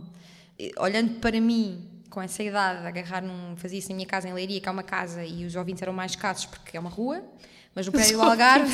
mais caros. No prédio do Algarve era um prédio grande, então havia muita gente a passar e interagir com o meu programa. Mas no Algarve já era mais, mais pessoas. Era mais gente porque é um prédio. Então é o intercomunicador do prédio. Há muita gente a entrar e sair. Por exemplo, em agosto há muita gente no Algarve. Então tinha muitos o que é que perguntavas às pessoas? Eu estava a falar, eu dizia coisas não sei o que é que eu dizia, na verdade. Eu só lembro do genérico. Era tira a sandália, falava, falava, falava, falava. Os meus pais estavam na cozinha, estavam na televisão, nem sabiam o que é que eu estava a fazer. Eu estava ali entretida a fazer isso. Mas, por exemplo, andei num colégio até ao segundo ano, depois mudei para uma escola pública. A rampa. Andava na rampa antes, é verdade, isso. Escola, escola amarela. Depois fui para a escola amarela, que é uma escola pública, porque queria ir, porque era amarela e eu adorava a cor amarela, só que só tinha aulas de manhã, então à tarde não tinha nada para fazer. Andei uma fase num hotel, mas muitas vezes ia para a clínica do meu pai e ficava sentada uh, na secretária, com a secretária do meu, do, do meu pai, uh, com, e tirar folhas à impressora e fazia jornais. E fazia sopas de letras, e depois punha um valor, e depois ia para a rua, agrafava Uh, e depois ia para a rua vender, as mercearias e assim. E estava sozinha, ou seja, era mais uma vez uma criança sozinha a inventar coisas para fazer. Reparas que já tinhas brincadeiras de jornalista? Agora que eu penso, digo sempre, quando for uma criança, vou estar super atenta às brincadeiras, porque estão ali muitas respostas. Eu brincava com rádio, brincava com jornais, lia, lia os, os rodapés das notícias e fingia que era pivô, e mesmo, e mesmo assim fui para direito. é um bocado estranho, não é? Foi, agora que olho para, para o que faço e, e sinto-me privilegiada por fazer aquilo que gosto, acho que as respostas já estavam lá na, na infância e eu não, não reparei. Por isso, Magda, quando tiveres filhos, fica atenta. Sim. Sim, sim. Desculpa, mãe.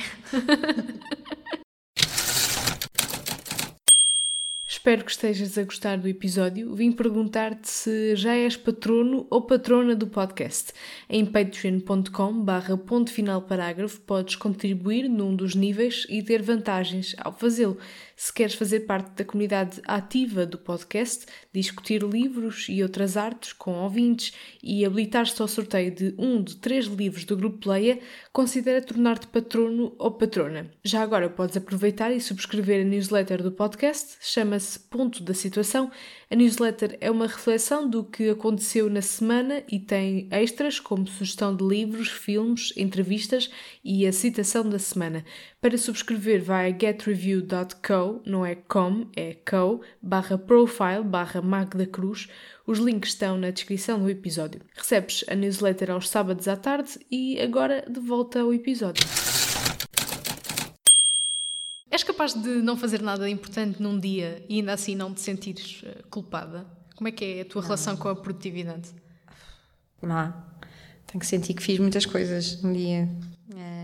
Nem sempre tem energia para fazer Sim, tantas mas coisas. Mas às vezes isso também pode ser um problema para mim, porque eu tenho uma, uma, grande dificuldade em descansar, em relaxar, no geral. Eu já não sei qual foi a última vez que eu estive no sofá a ver uma série. Não vejo séries por causa do compromisso que é ver uma série e tens de estar no sofá ando sempre com mil ideias. Eh, antes dizíamos às vezes que eu sofro de ideias.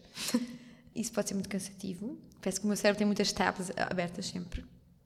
Uh, e às vezes, não, sim, se não, se não conseguir editar uma entrevista num dia e passar para outro dia, sou capaz de ficar um bocado mais desiludida comigo, sentir que devia ter, sei lá, acordado mais cedo ou não ter estado. Às vezes, imagina, acontece-me uma pessoa ligar e ficar uma hora ao telefone Mas neste, neste momento da minha vida dou mais, dou mais espaço à família, amigos. Eh, eu era, fui uma workaholic de, durante muito tempo e agora estou a ser menos. Estou a dar prioridade a outras coisas importantes. Um, por isso, acho que já lidei mais. Já, liguei, já, liguei, já lidei pior com isso. Eu lembro-me há uns anos, ao fim de semana, ler metade de um livro e ler o Expresso e a revista e sentia mal porque li pouco. Dizia li pouco. E já, para, para, para a média, acho que estava a ler muito, mas sentia mal, acho que devia ter lido muito mais. Hoje já não tenho, como te disse, nem ando a ler quase nada, porque ando a dar uh, tempo a outras coisas. Mas sim, acho que já lidei pior com isso. Lido mal, mas já lidei pior. É lidar. É lidar. lidar, Ling. Um, eu acho que és o tipo de pessoa que não se rodeia daquilo, só daquilo de que gosta. Uh, acho que procuras pontos de vista que à partida são contrários aos teus. É, é certo? Ou, ou, seja, da mesma maneira como alguém que não lê pega na Bíblia, que, não, que, não, que é ateu pega na Bíblia. É isso que eu queria Sim. dizer. Olha, a Bíblia é um bom livro. Também gosto às vezes de lá ir. Nunca li tudo, mas às vezes vou ler. Um, sim, eu gosto de.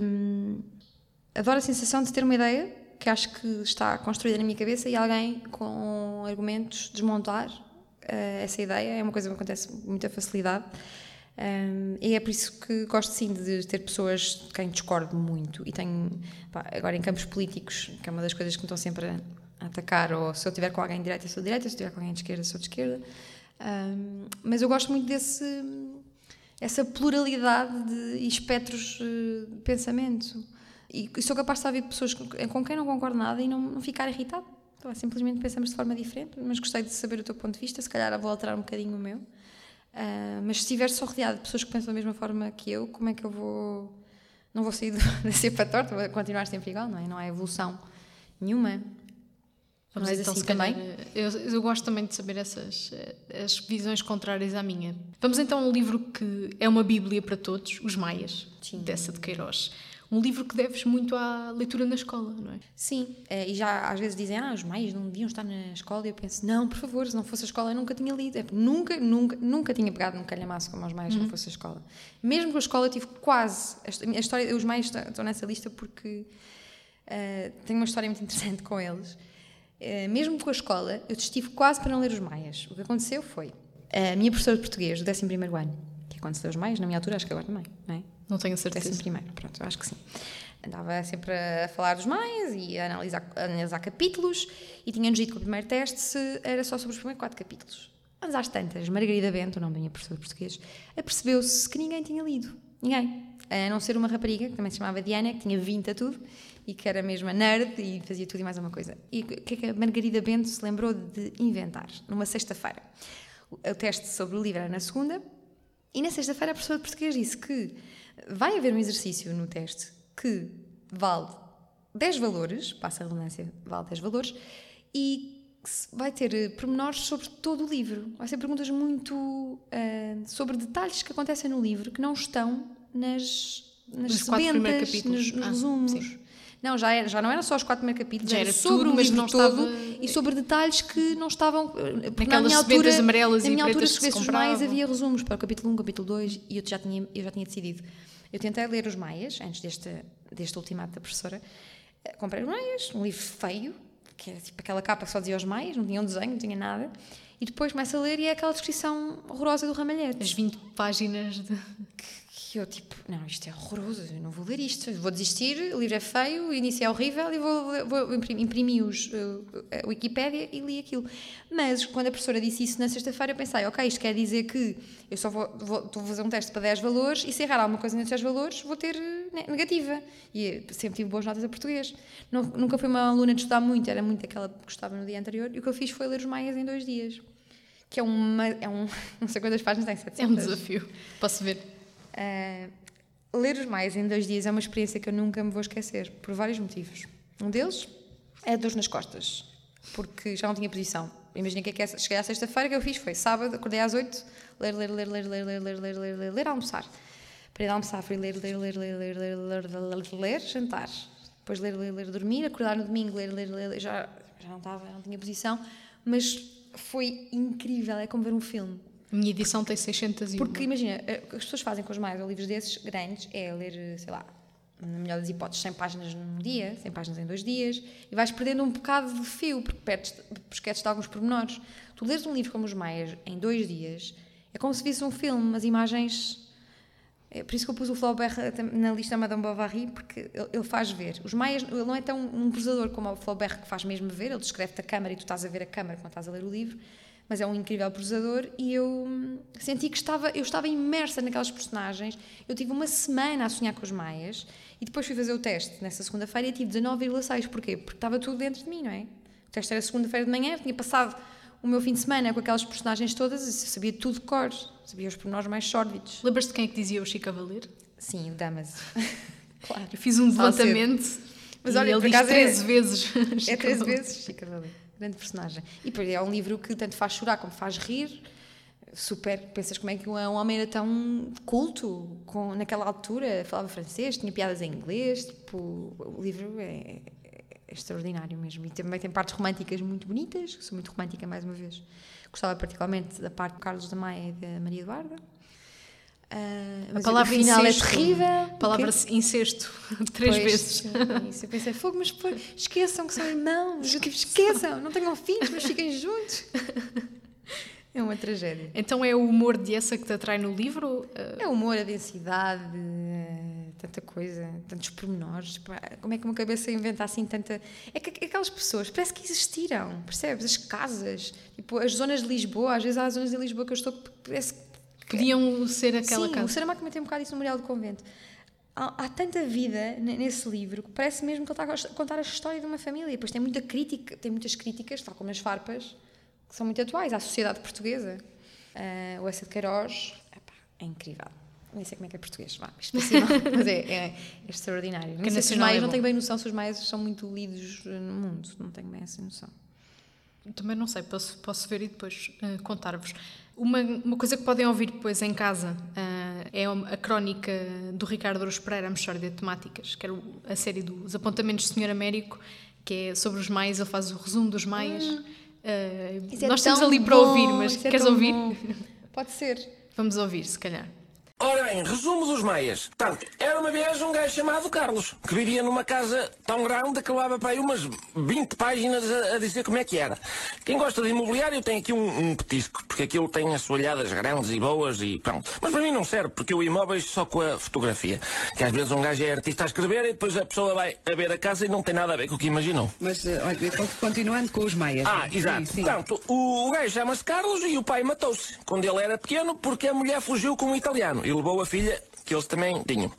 E, e ele matou-se. Não faz sentido, porque o que não falta para aí são gajas. Agora, o puto. O puto fica com o avô e tal, vai crescendo e torna-se um gajo fino, bem vestido e que vai a boas festas. Às tantas vê uma gaja e pensa, ui, que gaja tão boa. E para aí, na página 400, começa a ir para a cama, os dois. E andam aí umas boas 200 páginas, pim, pim, pim, e troca e vira, e agora nesta casa, e agora naquela, e pumba, e, e, e, e. Só que às tantas vem um gajo e diz, epá, olha que a moça é tua irmã. E o Carlos fica, é pá, isto não pode ser, que nojo. De maneira que dá-lhe só mais uma ou duas traulitadas e depois vai dar uma volta ao mundo para espairecer. E acaba tudo em bem porque ao menos não tiveram filhos. Porque se tivessem, eram de certeza meios tantãs. E babavam-se, como o meu primo Zé Luís, que os pais também eram parentes. Ah, pai, é muito bom. Ele continua, ele é que continua. É mesmo livro. Eu depois o Ricardo Pereira conta os ensinamentos da obra. Se quiserem ouvir a totalidade, uh, seria melhor. Aqui entre nós, o segundo episódio do Ponto Final Parágrafo é com Carlos Reis, um destacado queirosiano. Um, ele vem falar na qualidade de. Um, falta uma palavra, comissário para, para o centenário de José Saramago. Não lhe digas que eu disse, nem, nem sei como é que ele é português. Porque senão ainda me bate. O livro que ele destaca é assim, é Os Maias, é o livro da vida dele e vamos poder ouvir um pouco mais disso. Acho que na segunda temporada temos o, o neto do, do Essa de Queiroz, o Afonso Reis Cabral, também seria interessante. No episódio eu não digo que é neto porque ele não gosta que seja dito, digo só a casa que o Afonso veio habitar. Ele não gosta? Não, Ou não gosta que, não seja, gosta que seja apontado, primeira... não é, a personalidade dele não é baseada nisso, não é? Sim. Portanto, este livro está em domínio público, está em várias edições de alfarrabistas que é fácil de encontrar. Livros do Brasil, Porto Editora, também uma edição nova da Penguin. a Tinta da China também tem uma edição bonita. Guerra e Paz, e esta que eu tenho aqui à vossa frente do clube do, do, autor. Se calhar vamos aqui já para o nosso livro 5, uh, Madame Bovary, que é um livro com uma personagem que lê muito, compulsivamente mesmo. O que a Emma leu fez dela uma sonhadora e romântica incurável. Dirias que és uma Madame. Bovary. Estavas à espera. Não, porque, Estavas à não, espera. porque próprio me questionei durante o livro, não é? Ah, porque o tema do livro é o adultério, que naquela altura é um crime punível. E um atentado à moral da época, o livro foi proibido e tudo de ser publicado. Ah, e o que ela lia era livros muito românticos, aquele romântico que eu acho que não é o meu tipo de romance. ah, mas era porque tinha um casamento muito hum, Infeliz. entediante, infeliz e- e só que a, a- a questão desse livro é que é o único livro, o único mesmo, que continua na minha cabeça, porque o, por causa do autor. O Flaubert é um, é um prosador, acho que é o prosador, é um prosador por excelência. Ele, as frases dele são tão descritivas, não é como o Ramalhete que é um bocado exaustivo. É, é descritivo no ponto que tu estás a ver aquilo. Ele faz ver as frases dele. Por isso é que eu- imagina, eu lia uma edição má, a edição era má, tinha algumas gralhas, mas era, é má porque é em português, percebes? Eu fiquei assim, isto é muito bom já em uma edição má, mas imagina o que é que é ler em francês, a língua é oficial.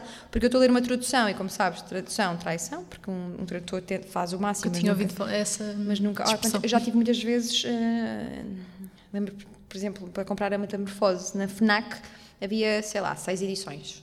E eu andei a ler, tipo, agora eu quero ler a Me- a Metamorfose, que é o livro, deve ser um dos livros mais vendidos no mundo inteiro, é super pequeno, eh, e eu tive imenso tempo, aí uma hora, para decidir. Porque os inícios, eu desempatei logo quatro fora e escolhi fiquei com dois. E estava a ler a primeira página e eh, estão diferentes as páginas, não, este, tipo de escrita é outro. E dava a perceber qual é que se identifica mais, qual é que será mais parecido com o autor. Não tenho aqui, não- na altura não pesquisei antes, decidi lá.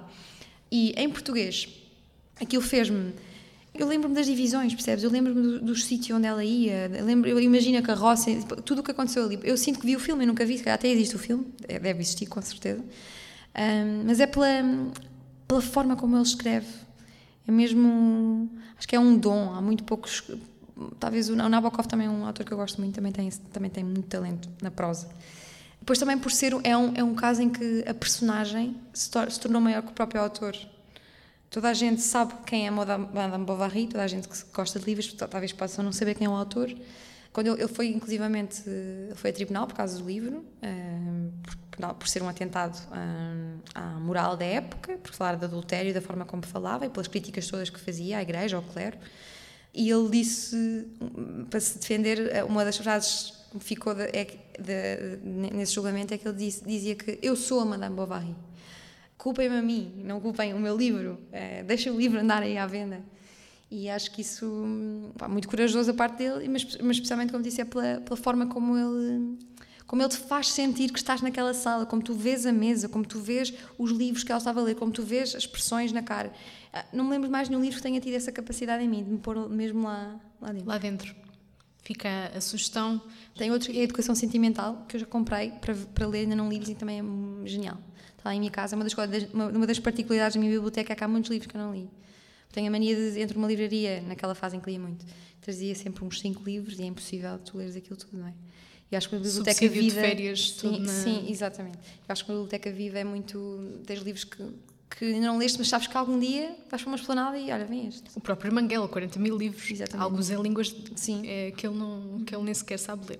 Portanto, o melhor será ler em francês. Pá, é isso. Por exemplo, o Proust. Ofereceram-me um, um- o primeiro, um dos livros do- da Procura da Felici- da Felicidade e em francês. Para dizer, Diana, vais, vais. eh, Foi uma viagem que fiz a Paris. Um amigo meu tinha estado em Paris e deixou-me numa livraria emblemática, eh, essa edição que comprou para me oferecer, muito bonita, e disse que eu tinha que aprender francês. Eu, sim, vou aprender, mas na verdade nunca me dediquei a aprender francês.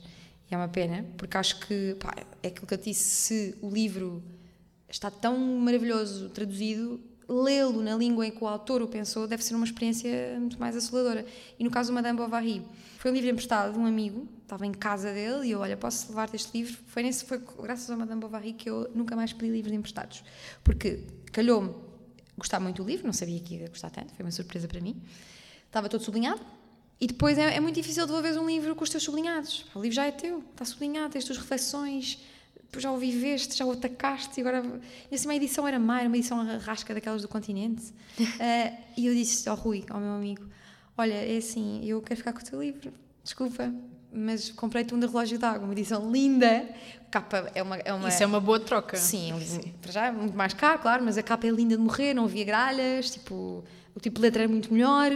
Só que não tinha os meus sublinhados, eu podia, sei lá, ir passá-los, mas eu faço me aquele. A capa era muito mais feia, tinha gralhas, mas, mas quis ficar com aquele. Agora o que eu faço é quando as pessoas me querem emprestar, assim, não, não quero, queres dar-me? Quiseres dar, eu aceito. Emprestar não dá. Começar a usar essa. Nunca aceito. Essa dica Fiz também. mais uma vez esse erro, outro livro que agora não me lembro, tive que comprar. Ah, foi o Elogio da Loucura. Este Elogio da Loucura não é o meu. Este Elogio da Loucura eu descobri numa biblioteca de uma amiga há muitos anos, há muitos anos, sei lá, talvez há 10. E depois sublinhei-o e tem notas e piadas e, e, e, e muito difícil de encontrar, porque este livro foi escrito em 1509, do Erasmo de Roterdão. Lá consegui arranjar, foi num alfarrabista no Instagram, encontrei uma edição super antiga daquelas em que vinha. Os livros, o livro, as páginas ainda vinham fechadas, sabes? Tinhas que as cortar. Tinha que as cortar, ou seja, nunca ninguém tinha lido aquele livro. E dei-lhe esse e fiquei com este. Ah, e foi a última vez, nunca mais. A partir daí, não vale a pena. Para quê? Tu vais adorar o livro e depois eh, vais ter que comprar a vida toda. Mas vale comprar logo o teu e ficar para ti. O que, o que me aconteceu agora também foi os livros que me emprestaram antes da pandemia, acho que se auto-intitularam meus, porque já não falo com as pessoas que me emprestaram os livros. Portanto, esta, este livro está nas edições do Clube do Autor, Book Cover Editora e Guerra e Paz. Não sei se, se vale de alguma coisa estar a dizer as edições, também eh, com muita facilidade uma pessoa encontra tudo. Vamos ao um dos últimos livros, Filósofos e o Amor, Amar de Sócrates a Simone de Beauvoir, de Marie Lemonnier e Aude Lancelin. Um, uma edição da tinta da China que tens sempre à mão no, no carro, não é? Sim, é verdade. É um livro de bolsa. Este livro está muitas vezes no meu tablier. Eh, e não sei bem porquê. Deve ser porque lá está. Vou lá muitas vezes ler sobre o amor. Porque já, já te disse que sou romântica, não é? Acho que só, só me apercebi este ano. Este livro é engraçado porque eu não conhecia estas autoras. Ou seja, eu comprei pela capa Os Filósofos e o Amor. Tinta da China tem sempre estas capas lindas de morrer. É E depois imitar um coração, Sim. as letras. Sim, e depois a Mar de Sócrates da Simone de Beauvoir, depois aparece aqui Platão, Lucrece, Montaigne, Rousseau, Kant, Schopenhauer, Kierkegaard, Nietzsche, Heidegger, Arendt e Sartre. E tipo, eu fiquei, adoro todos estes autores. E lembro-me, eu encontrei este livro a primeira vez há uns anos na, na minha livra- livraria preferida em Leiria, Arquivo, está aqui até. E na altura pensei, ah, que livro deve ser do caraças para, para oferecer. Não para mim, para oferecer, é tão bonito, esticava bem no sítio e depois fala do amor, deve ser uma coisa engraçada. Mas não comprei na altura, depois penso- fiquei sempre com ele na cabeça. Até que me tive a falar, comprei hum, e comecei a lê-lo. É muito engraçado porque nós pensamos sempre que os filósofos es- escreveram sempre sobre coisas, eh, sei lá, sobre a liberdade, sobre a paz, sobre a ética, mas nunca escreveram sobre o amor. E as autoras quiseram comprovar que eles escreveram sobre o amor. Podem não ter escrito tudo de uma forma concentrada, mas escreveram sobre o amor. E o que elas fizeram foi ir buscar o que é que esses autores escreveram, escreveram sobre o amor. Então aqui há uma data de perspectivas sobre o que é o amor, que é uma das coisas que, que é quase sinónimo da vida, não é? O amor. O que é que é o amor? Tipo, conseguires definir, conseguires definir, Magda Cruz, que é o amor. O humor ah, é a atração por outra pessoa, uma acessão da palavra Isso é paixão? Ou não? também. Se calhar é mais a paixão. Amor é o chegares amor a é casa- o agrado à pe- de, Amor é chegares a casa ao fim do dia, e, quando está frio, no inverno, e tens o pijama em cima do aquecedor. Pode ser, não é? Uma coisa que pode ser feita pela tua mãe, pela tua avó, pelo pai, É um pelo, ato ou pelo amor. namorado. Sim, é um ato de amor. Aqui há várias exceções. hum, E quem é que dá a acessão que é mais do teu agrado? Não há aqui uma exceção que seja mais do meu grado. Há uma que me faz, eu costumo dizer, ou costumava, eu já não leio este livro, já não leio o Schopenhauer há muito tempo, mas eu ria-me imenso com o Schopenhauer. Porque o Schopenhauer aqui fala do amor. E eu sempre me achei, além de existencialista, sempre me achei um bocado pessimista. Só que ele não é, sempre me achei um bocado. Vejo sempre às vezes o lado mau das coisas, eu acho que sempre vai acontecer o pior, em vez de achar que vai acontecer o melhor. Eu sonhei com esta entrevista e correu muito mal. Sonhaste? O que é que te aconteceu no sonho? Ah, os microfones não funcionavam, ah, estavas a ser muito hostil às perguntas. Estou a ser hostil. no Sentes estou? sonho, no sonho. Não, mas agora, Não, agora para comparar. zero, zero eu, por acaso, quando saiu, eh, no dia antes da entrevista do Martim, eh, até contei ao meu diretor, sonhei que a entrevista ia para o ar e a minha voz não saía e a voz dele saía. Coisa mais estranha, não é? Acho, que, acho que é essa cena de ser um bocado castra, casta, como é que? Castrador. Cata, não, casta, catástrofe, catastrofista. Catastrófico. Ele é muito pessimista. Então, imagina, ele começa aqui. Eu come- comecei a dizer que o Schopenhauer, depois de ler este livro, é o meu humorista preferido. Eu agora não sei se me vai fazer rir, mas na altura. Até tenho aqui uma nota. Olha, colei uma coisa a dizer risos. Ha, ha, ha, ha. O que ele diz é. é- ele, é tão- ele acha que o humor é uma merda. Percebe? O amor, porque que é o amor? Começa assim: o amor é uma série de gesticulações ridículas levadas a cabo por dois idiotas e que não conduz a coisa nenhuma, só para começar. E depois está o livro todo a- a- Ele não teve a experiência de ser amado? Pois, é o que vais. Não te vou contar porque assim vais, vais saber eh, toda a história do Schopenhauer. Mas, por exemplo, continua: Não há realmente qualquer razão para alguém sentir orgulho a respeito desta atividade, um tanto ou quanto repugnante, que poderia ser engraçada se não fosse frequentemente trágica. Ou seja, é uma, é uma, uma visão do amor completamente pe- pessimista. Depois descobres aqui relações que existiram entre filósofas e filósofos muito conhecidos. Eu não fazia ideia que. Não vou dizer quem, se calhar tu até sabes, mas não vou dizer quem. Um, que filósofos muito conhecidos e uma filósofa, um filósofo muito conhecido e uma filósofa muito conhecida que se relacionaram, uma enquanto aluna e outra era mestre.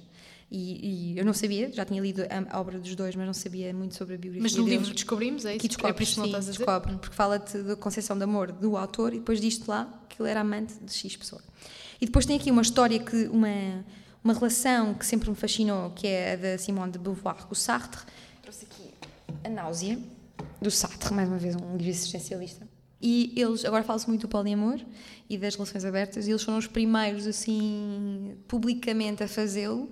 Tinham uma relação aberta, eram namorados, mas envolviam-se com outras pessoas e era uma coisa. Foi um contrato entre os dois. A maior parte dos, dos terapeutas de casal e pessoas que estudam o amor e as relações acham que esse vai ser o futuro das relações humanas. Cada vez mais se sabe que o ser humano não é. Capaz de amar uma só pessoa? Não é monogâmico, a monogamia é uma convenção que nos foi imposta pela Igreja, etc. Eh, Há cada vez mais eh, cientistas a explicar isso e é muito engraçado eles terem sido. Nós já vimos aqui, o, o- já falámos do Oscar Wilde ter sido preso, já falámos do, de Madame Bovary, do Gustave Flaubert ter, sido, ter ido a tribunal por causa de um romance. Imagina que é que é nesta altura duas pessoas de, de alto gabarito intelectual assumirem uma, uma, uma relação destas e aqui explica mais uma vez como é que, como é que isso funcionava. E depois fala do amor, é impossível, todas as pessoas sabem o que é o amor, cada, cada pessoa da sua forma, há vários tipos de amor, amor amizade é um tipo de amor, eh, apaixonar-te é amor, a relação que tens com, a tua família é amor. Por isso, pensar é uma, é uma constante reflexão sobre ele. E depois acaba por ser, acabas por, eh, por pensar no amor, mas também começa, acabas por conhecer vários filósofos, eh, dá-te outras informações sobre eles. Eh, e para quem gosta de filosofia, sais daqui com uma data de referências, eh, mais uma vez, são atalhos para conhecimento. Eu gosto muito de ler livros, como tu dizes, livros meta, que disseste há pouco, não é? Eh, que te fazem conhecer outros livros, um pouco como o Mangel faz, este livro também, também faz. E a edição é Ao ler este livro, vamos diretamente a outros. Há também uma edição em francês nas livrarias. Há uma coisa que, que tens vindo a dizer e que me fez eh, começar a acompanhar-te. Aos 20 anos percebeste que invejar, seja quem for, é uma perda de tempo e que mais valia admirar essas pessoas e fazer delas referências. Quem são as tuas referências eh, na rádio, por exemplo? É uma boa questão, porque eu sempre. Eu, eu- não achava que ia fazer rádio, aqui não, não fiz rádio, nem acho que. ahm, mas sempre ouvi o podcast Fala com ela, da Inês. Menezes. E agora, muitas esteve vezes. aqui no aniversário Esteve? da ESC CFM. Sim. E agora, muitas vezes, dizem-me ah, a Inês Maria Menezes já tem uma sucessora. Eu fico. Coisa estranha, tipo, uma sucessora. Eu não sequer tento imitar, mas imagina, pode ter ficado a referência, porque eu via o podcast, nem sequer ouvia na rádio, eu ouvia. Ele- no- no ela tem outro sobre o amor, não é? Com, com o, um Ju- homem. o Júlio Machado Vaz. Esse não costumo ouvir, mas eh, o Fala com ela agora também não. Eu agora está na antena 1, mas não tenho ouvido tanto, mas houve uma fase em que eu, que eu ficava completamente assoberbada com as conversas. Sentia-me um privilégio porque ela é muito boa a entrevistar, consegue. hum, Não é apressada, consegue. tem um guião, mas consegue afastar-se do guião. Percebes que há ali uma coisa. Ela diz que não, não investiga muito, mas nota-se que ela investiga. Com Aquelas introduções, obviamente, que investiga. Hum, as tuas introduções fizeram-me lembrar ela, hoje dela, porque Uau. com muitos pormenores eh, que, que se vê que houve trabalho de pesquisa. Acho que enriquece logo. Sim, sim, E sim. Uhum. faz logo uma relação eh, na entrevista um- muito, muito mais eh, sólida. E, e na rádio eu não me lembro, eu não, eu não me lembro, para mim a rádio, a minha relação com a rádio em criança era muito a música. Era sempre, os meus pais, eu, eu, sou, eu era de, sou de Coimbra, nasci em Coimbra, como te disse, mas vivia em, em, em Leiria. Leiria, então fazia muitas viagens ao fim de semana para, para ver a minha família. E ligava sempre o rádio, eu levava CDs. Mas para mim a rádio era música. Quando havia publicidade eu mudava, mãe, muda, muda, muda, até sempre, sempre música, para, ir, para ir sempre a cantar. Por isso eu nunca tive propriamente referências na rádio, a não ser a Inês, no, no, no podcast. Ah, mas depois tinha, no Expresso, eu tinha muito, gostava muito do Ricardo Costa, porque eu escrevia uma crónica, ele tem ainda uma Lias crónica as crónicas de as política no crónicas de política e sentia uma gratidão por porque sentia que era pedagógico, fazíamos perceber. Para já, eu, acho, eu gosto muito do formato semanal porque não há aquela coisa desenfreada de saberes tudo no próprio dia, análise do próprio dia que às vezes está errada e uma semana dá tempo para respirar e pensar, é mais, é mais, mais deliberado. Um, e comecei a criar uma ligação com o Ricardo Costa. Gostava muito do Pedro Santos Rei na altura também. E depois, na altura, quando fui para a SIC Notícias, até foi o Ricardo Costa que me convidou. E na altura tinha-me convidado para o curto-circuito e eu pensei, não, vou para aqui porque é o Ricardo Costa, que é uma referência. Tanto, tanto trabalho para ir parar à SIC e de repente dois, sim, dois convites sim, ao entretenimento ou informação. E mais referências. Por acaso é uma coisa que eu faço, às vezes costumo o perguntar Alvin? às pessoas, mas não, não, penso. O Alvin que te perguntou Alvin, quando, quando se conheceram. Tornou-se uma... Ele perguntou-te quando conheceram como é que sabes tantas sim, coisas com a tua idade. Sim. És filha de quem? Pois foi. É mesmo uma pergunta daquelas tipo, com muita lata, que hoje em dia é uma das perguntas que eu podia fazer a alguém. O Alvin é uma, não era uma referência, mas é, é na rádio, eu não ouvia a prova oral, Uh, mas é uma referência enquanto ser humano, enquanto amigo. É uma pessoa com um coração enorme, muito, muito, muito bom amigo. Uh, e tem uma coisa que, que acabaste de dizer, que, que eu já tinha e que ele também tem, que é não inveja aos outros, é muito de está sempre entusiasmado com os talentos dos outros. outros. Eu também sou assim. Quando encontro alguém talentoso, fico, mais, fico obcecada com a pessoa e começo a contar a toda a gente. Já viste isto? Já leste aquele livro? Já viste a entrevista que ele deu? Já viste a música que ele compôs? Uh, fico muito efervescente quando descubro alguém talentoso. Ele também, também é assim. Por isso, sim, enquanto ser urbano é uma referência para mim, sem dúvida. A prova oral e a minha geração lidam muito com, com livros. Este último episódio até. Hum, eu estava na TSF e vi passar na, na RTP3, passa a hora que eu trabalho, passa várias vezes. Um, as intermitências da morte, falaste com, com esta. Juri, não é jurista? Advogada? Advogada, sim. A que autores é que devíamos estar atentos? Tens, tens uma ideia? Já te disse que anda a ler pouco. Mas, mas olha, ainda, ainda Olha, Gonçalo Tavares. Com... Sim. Uh, gosto muito do Gonçalo Tavares. Uh, já li muitos livros dele, por acaso li alguns na quarentena muito curtinhos, agora não li livros curtos. Lá está, eu digo não leio, mas quando leio são coisas curtas para pelo menos não me divorciar totalmente dos livros. E ele, mais uma vez, eu gosto muito de filosofia, como já disse algumas vezes, ele é muito filosófico nos termos que aborda, cria imagens muito, muito criativas, muito como é que. Parece que foi uma criança que pensou, mas ao mesmo tempo é sofisticado ao ponto de não é uma criança, é um filósofo mais velho que tem a curiosidade de uma criança, que tem o espanto, que é aquilo que, que eu gostava de manter, manter a vida toda. Ele agora também é cronista na Vista do Expresso. Um, há muitos anos. Há, há, um livro agora com. Uh... Há muitos anos que é cronista na Vista do Expresso? Sim, muitos anos. Muitos Acho anos? Pelo menos quatro, não? Ok, pensava que é tipo há dois. Não, não até se fores a ver a fotografia dele, uh, ele agora está muito mais, mais velho. Eu encontro imensas vezes. Eu vou, eu vou muitas é vezes. Uh, vou muitas vezes ao Janino Fernando Peça e ele às vezes está lá também. Ele é daqueles sítios que gosta de. Está na esplanada a ouvir as conversas, eu também sou um bocado assim. Um, acho que é um autor que devemos estar atentos porque até pode vir a ser Nobel. Cada vez mais pessoas dizem, o Pedro Mexia diz, diz que ele pode vir a ser Nobel. Um, acho que é um potencial candidato. Desculpa, Lobo Antunes, estás a ouvir isto. Ele, eu cheguei a ler um artigo em que o Gonçalo M. Tavares era, era referido para, para ganhar o Nobel este, este ano. O Nobel? Sim. Este ano? Pois, lá está, ganhou um autor que ninguém conhecia, ainda bem, ficámos todos a conhecer um bom autor novo. Uh, mas acho que é de, não sei se acho que ele está a ter o reconhecimento que merece lá está, está a escrever todas as semanas na revista do Expresso continua a publicar livros, acho que são não sei como é que são as vendas dos, dos livros dele em Portugal mas imagino que sejam, não sejam mais tem reconhecimento dos seus pares já entrevistei muitos autores na prova oral que, que reconhecem-lhe mérito isso é bom porque o meio literário, pelo que sei, não é assim tão, às vezes não são assim tão, tão simpáticos uns para os outros, quanto às vezes pode parecer de quem está de fora. Mais autores novos. Uma mulher, por exemplo. Só para equilibrarmos. Olha, eu não, eu não imagino, eu não, nunca li Afonso Reis Cabral, nunca li Walter Ugumem, já te Walter Ugumem, nunca li. Nunca li o José Luís Peixoto, porque lá está, eu estou sempre nas pessoas que já morreram, que é um bocado, um bocado pedante da minha parte. Uh, por isso, não sei se posso aconselhar muito mais, porque não. Porque não li. Olha, posso aconselhar o Pedro Paixão, que lançou um livro, uh, o último livro diz que é o derradeiro, um, Uma Seta Apontada ao Coração do Mundo, que é um livro incrível. Ah, mais uma vez, ele é, o, o, Pedro Paixão estudou filosofia, tem filosofia nos seus livros, tem, tem é prosa, mas tem poesia. Um pouco como o, o Raul Brandão, mas é mais. é só amor e, e, coisas boas.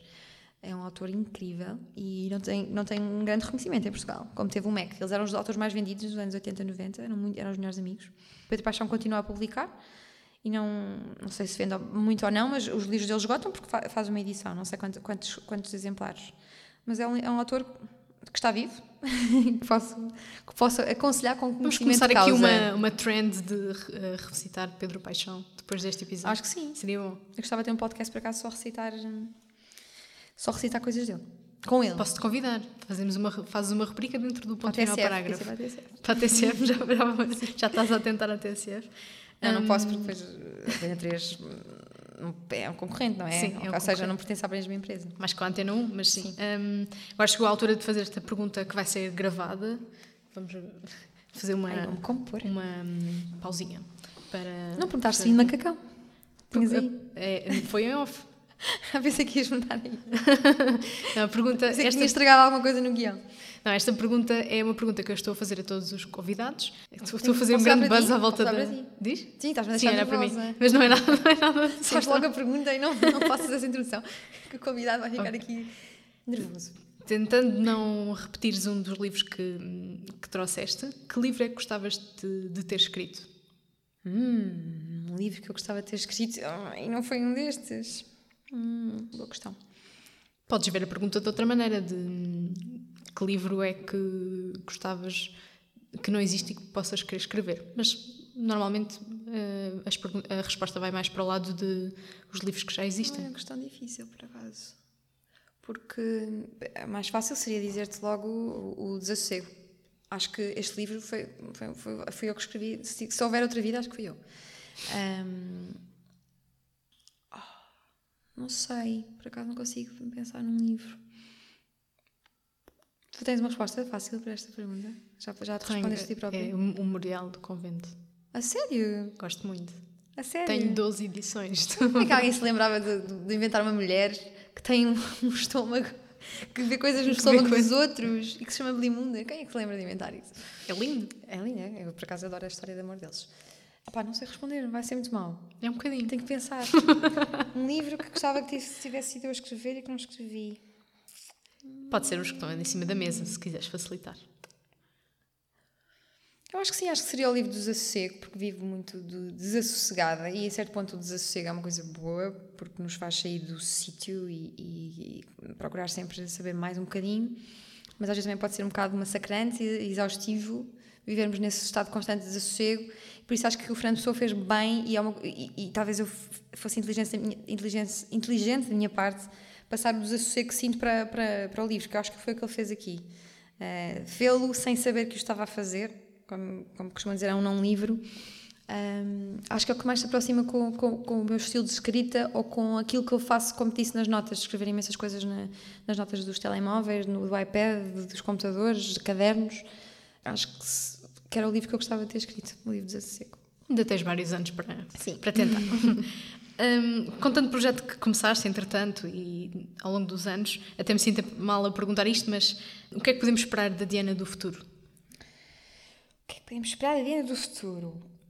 Vieste aqui resolver a tua vida nesta entrevista, não foi? Vim ao terapeuta. à terapia. Olha, eu gostava muito, às vezes sinto que já faz tempo um bocado essa ideia, mas eu gostava muito de voltar a fazer notícias para, para redes sociais. As pessoas acham muito que as redes sociais é um passo antes de ir para a televisão e que agora, como já estás na televisão, já não. Não podes fazer o retrocesso. Sim, mas eu acho que não percebo como é que, depois do, do noticiário que eu fiz na SIG Notícias, não percebo muito bem como é que ainda não existe. Estou um bocado expectante em relação ao que é a CNN. Ninguém deu continuidade. Sim. Eu sei porquê, porque é uma- era uma trabalhada desgraçada fazer aquilo. É preciso uma equipa. E eu fazia o trabalho numa equipa. Eu sei que contratar uma equipa para redes sociais é uma coisa que as televisões não veem com bons olhos, porque as redes sociais não dão, não devolvem o investimento que os milhões de euros que um programa da SIC devolve.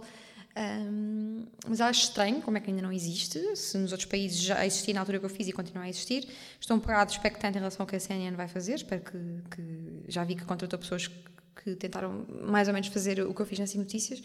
Ahm, gostava de fazer isso, mas às vezes sinto que já tenho essa ideia há tantos anos, sinto que, que posso vir a estar, a- ainda não perdi, mas pa- para falares para jovens, os jovens têm de ver como um deles. E eu ainda, ainda me lembro muito bem o que é, que é estar aqui, lembro-me muito bem deste auditório, lembro-me muito, muito, muito bem do que, do que sentia, das expectativas que eu tinha quando estava aqui. E acho que um dia posso vir a perder isso, posso deixar de me lembrar o que é que era ser estudante e, e o que é que era querer atualizar-me sem, sei lá, se ligar à televisão e ver o telejornal ou ler os jornais. Por isso, continuo com essa vontade de ter um noticiário para, para redes sociais e para pessoas que não têm o hábito de ligar a televisão e ler jornais, mas não sei se não estarei já fora do prazo para, para fazer e para chegar ao coração de, desse tipo de público. Eh, por isso, deixo, deixo isso em aberto. Acho que não estás. De prazo. Pelo que percebi, a minha geração vai ter 40 convidados: Adriana Cardoso, Guilherme Gomes, Não, Matilde. não, não. É, então eram só 40 vozes. Na- Isso era para a promo, só. Ah, era só a promo. Ah, a gente achar.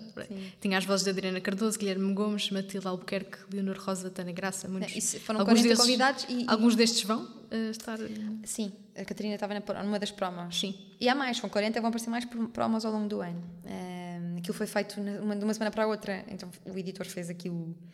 Meteste 40 pessoas no RTP edifício. num dia, em- sim. Ah, vai, a, a Catarina Marcos Rodrigues está numa das pro- da promos e já foi. E há outro convidado que está numa das promos e que ainda não fez entrevista. Já marca, tentámos marcar, mas está um bocado complicado em termos de agenda, que vai aparecer, mas não vou dizer, não é? Quando, quando este episódio for para o ar, portanto, dia 3, já passou um, um outro domingo. Podemos saber quem é que é o convidado. de- Não, porque eu ainda não, não gravei. Já o Ah, convidei, gravaste? já, Ah, con- sim. já, já o convidei. Já É que eu percebi que os outros tinham sido gravados com muita antecedência. Sim. Eh, o- vou contar Não, quer, não queres esmiuçar o teu trabalho, era Não, só não, eu, vou- eu ainda contei publicamente um dia, vou contar nas curiosidades da minha geração. porque isto é um bocado difícil de acreditar, mas o episódio do Martim foi gravado em novembro de 2020. Eh, o programa foi acordado em março de 2020, mas depois aconteceu. a- Ia ser lançado em março de 2020, mas aconteceu a pandemia. Uh, foi, foi declarada a pandemia dia 13 de, de março, acho, mundial, acho que foi dia 13 de março, e o programa ia sair nessa altura, ia começar as gravações nessa altura, e depois surgiu a opção de fazer por Zoom, e eu disse: não, não vai, não vai fazer a minha geração por Zoom, porque Estragar a ideia Muito, vivia com- muito do olho no olho, de empatia, de conquistares, a- de, de admirares aquela pessoa e conquistares a sua confiança. Uh, E por Zoom eu fiz a prova oral durante imenso tempo e é fixe uh, a liberdade que te dá de fazeres a prova oral em Leiria, com os meus pais, ou no Algarve, com amigos. Estarreja. Ou Estarreja, porque não ia chegar ao Porto a tempo e fiz numa área de serviço, com ouvintes a parar para ir. Isso é são, coisas, que não, que são coisas que não me vou esquecer, mas não é a mesma coisa. Estás a entrevistar uma pessoa no Zoom, num- é um computador, tipo, há uma data de distrações, depois a net é mau, o som é mau e a pessoa está a olhar para não sei onde, ou tu distrais-te porque a, a tua- estás feia na imagem e distrais-te contigo mesma. Há uma data de distrações que tira o essencial de uma conversa. Ah, e então eu disse, eh, por Zoom não, prefiro esperar, já que esperei, já que esperei um bocadinho, porque já eh, tínhamos acordado aquilo em fevereiro, já tínhamos esperado um mês, não é muito, espero, espero mais um pouco. Não estava à espera que a pandemia se tivesse sido tão crítica como foi em 2020. Eh, Houve aquela primeira, primeira quarentena, depois houve a segunda, eh, o programa foi atrasando eh, e eh, posso dizer isto publicamente que, que a RTP não tem a agilidade tem o Observador, porque o Observador gravava numa segunda e o episódio saía na terça seguinte. Ou seja, horas depois de gravar saía. Isto foi atrasando, atrasando, era para sair em setembro, depois era para sair em janeiro, estreou agora em outubro e eu achava que já não ia sair. Ah, mas o que eu fiz foi.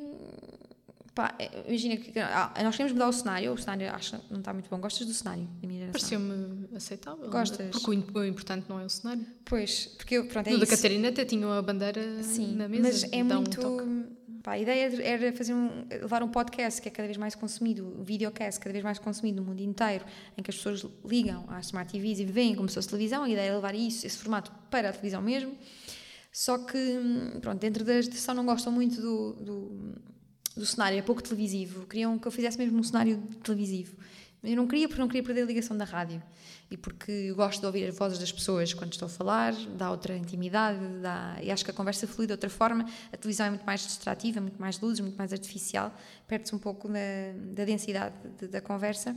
Um, e na altura eles disseram, vamos mudar o cenário, e eu pensei, ok, calma meus amigos, vamos mudar o cenário, mas o Martim Sousa Tavares deu esta entrevista zorra. Eu não vou, não vou voltar a fazer, porque assim, posso fazer as mesmas perguntas, mas não vai ser igual. E eu quando vi aquilo, não, isto, esta entrevista, eu juro, eu sou muito orgulhosa dessa entrevista e tenho, e tenho recebido um, um feedback que acho que está à altura do que aquilo foi. E eu, eu lembro-me quando editei aquilo, pensei, isto devia ser passado em todas as escolas, tipo, todos os miúdos deviam ouvir isto. O amor que ele tem aos livros, a forma como ele fala. Claro que percebe que ele veio do meio privilegiado, ah, mas a forma como ele fala das coisas e da, da música clássica faz-nos todos querer saber um bocadinho mais, faz-nos todos querer pesquisar um bocadinho mais sobre tanto música como, como livros. Aí eu pensei assim, pá, não, vamos, vamos fazer primeira, os primeiros episódios com este cenário e vamos mudá-lo. Portanto, fica já a saber em primeira mão que vai- vamos ter um cenário novo, mais XPTO, mas que, pá, eu não quis mudar eh, porque achei que o conteúdo Era o mais importante, como, disse, como disseste. E o mais engraçado é que ninguém ainda criticou o cenário. Apesar de nós todos continuarmos na equipa, achamos que o cenário é mau. O que prova que não é. Mas fizemos grafismos para, para tentar disfarçar. Mas depois no YouTube está muito não está muito trabalhado, é aquilo que é, porque não, não há tempo para mais, porque é uma trabalhar a fazer. Estou a fazer uma edição para, para, para televisão de 30 minutos, as conversas têm uma hora e tal. Não sei se já, já tiveste a, a, a Eu oportunidade. em podcast. De, não, mas já tiveste em, em trabalho enquanto jornalista de agarrar uma conversa de uma hora e apertares para 30 minutos é uma dor de cabeça porque tem que fazer sentido e no caso, no caso o Martinho pediu ao, ao António José Teixeira por favor só 40 minutos é que é tão interessante o que ele diz. Fala não Diana é impossível. E, é porque é difícil encaixar 40 e minutos agora esta, esta semana. Um, ele disse-me sempre tem que ser meia hora 25 a 30 minutos porque é uma grelha de, de, informação porque a informação é mais importante num canal como a RTP3 a SIG Notícias e a, e a TV24 se há uma coisa um atentado isso é o mais importante Tudo, toda a grelha cai até nos jornais, nos próprios jornais, há, chama-se a linha negra, que é muitas peças no telejornal que caem, não passam porque, porque há um guião, mas é uma coisa viva, a atualidade é uma coisa viva que está a ser feita em direto. Ele avisou-me disso, e era por isso que não pode ser uma coisa de mais de 30 minutos. E acontecemos já esta semana, com, no domingo, o Orçamento de Estado, a Catarina Martins veio dizer que, uh, em princípio, ia votar contra, e caiu tudo. Todas as televisões estavam lá com a Catarina Martins. Uma da manhã. Passou a hora, exatamente, passou a hora do meu programa. Pá, muitas pessoas me mandaram mensagem isto é uma vergonha, um dia, Diana, quando tiveres um outro estatuto, vais ver que não vai acontecer isto. Eu tipo, não, come on, tipo, se o não é governo é pode cair, se o governo pode cair, porque é que o meu programa não vai cair? É mais do que normal. Pá, ficas triste porque tens uma trabalhada desgraçada e há aquela, aquela inicialmente tu não sabes se vai passar ou não, Algumas, alguma, alguns colegas da RTP disseram, olha, se calhar só passa para a semana, normalmente só para a semana. E eu penso, isso é uma, uma chatice por causa das versões, porque na Antena 3 já tinha dado a da Luísa, era uma chatice ficar para a semana seguinte, porque depois ia dar uma diferente, o meu convidado ia dar na rádio e depois a Luísa ia dar na televisão e depois o podcast já estava. Acho que percebemos vai ser uma convidada. Não, não, vai ser uma convidada. Já tive três mulheres para não ser atacada de é só homens. Hoje em dia somos atacados por tudo e por nada. Agora vem um rapazinho. Bem. Vamos falar sobre um tema que eu não domino minimamente. Mas acho que depois diz-me, acho, passei por entendido. Muito bem, vou, vou ver se passas no, no crivo. Obrigada por teres Obrigada tirado do teu tempo por estar aqui. Estivemos à conversa ou em entrevista? O que, é que, é que achaste que, foi? O que é que sentiste? Eu acho que foi uma entrevista. acho que foi um híbrido, não sei. Eh, estivemos a, em híbrido com a Diana Duarte, que defende que somos todos mais felizes quando nos lamentamos menos com a minha geração, a Diana vai trazer para um espaço público mais vozes jovens, vozes de pessoas que, caso contrário, não estariam nos meios tradicionais, como a televisão ou a rádio. É preciso ouvir os jovens e reinventar os meios. Obrigada por terem todos vindo. Espero que tenham gostado, especialmente tu. Obrigada, espero que tenham gostado deste episódio 50, que é um belo número. Parabéns, Magda. Continua. Obrigada por ouvires até ao fim. O ponto final parágrafo está no Instagram, Twitter, Facebook, bem como Goodreads é a partir das redes sociais que podes ter ouvido falar da newsletter do podcast. Se ainda não subscreveste o ponto da situação, ainda vais a tempo. Vai a getreview.co barra profile barra Magda Cruz. As edições seguem ao sábado e podes ler todas no arquivo que está nesse mesmo site. O link está na descrição. Este episódio foi produzido, conduzido e editado por mim, Magda Cruz. A ilustração que vês nas redes sociais é da Ana Lopes. O genérico é do Nuno Viegas. Obrigada também aos nossos patronos e patronas que contribuem para a subsistência do podcast a partir do Patreon. Considera fazer parte da nossa comunidade ao fazer uma contribuição mensal no Patreon. O link está também na descrição. Até um próximo episódio.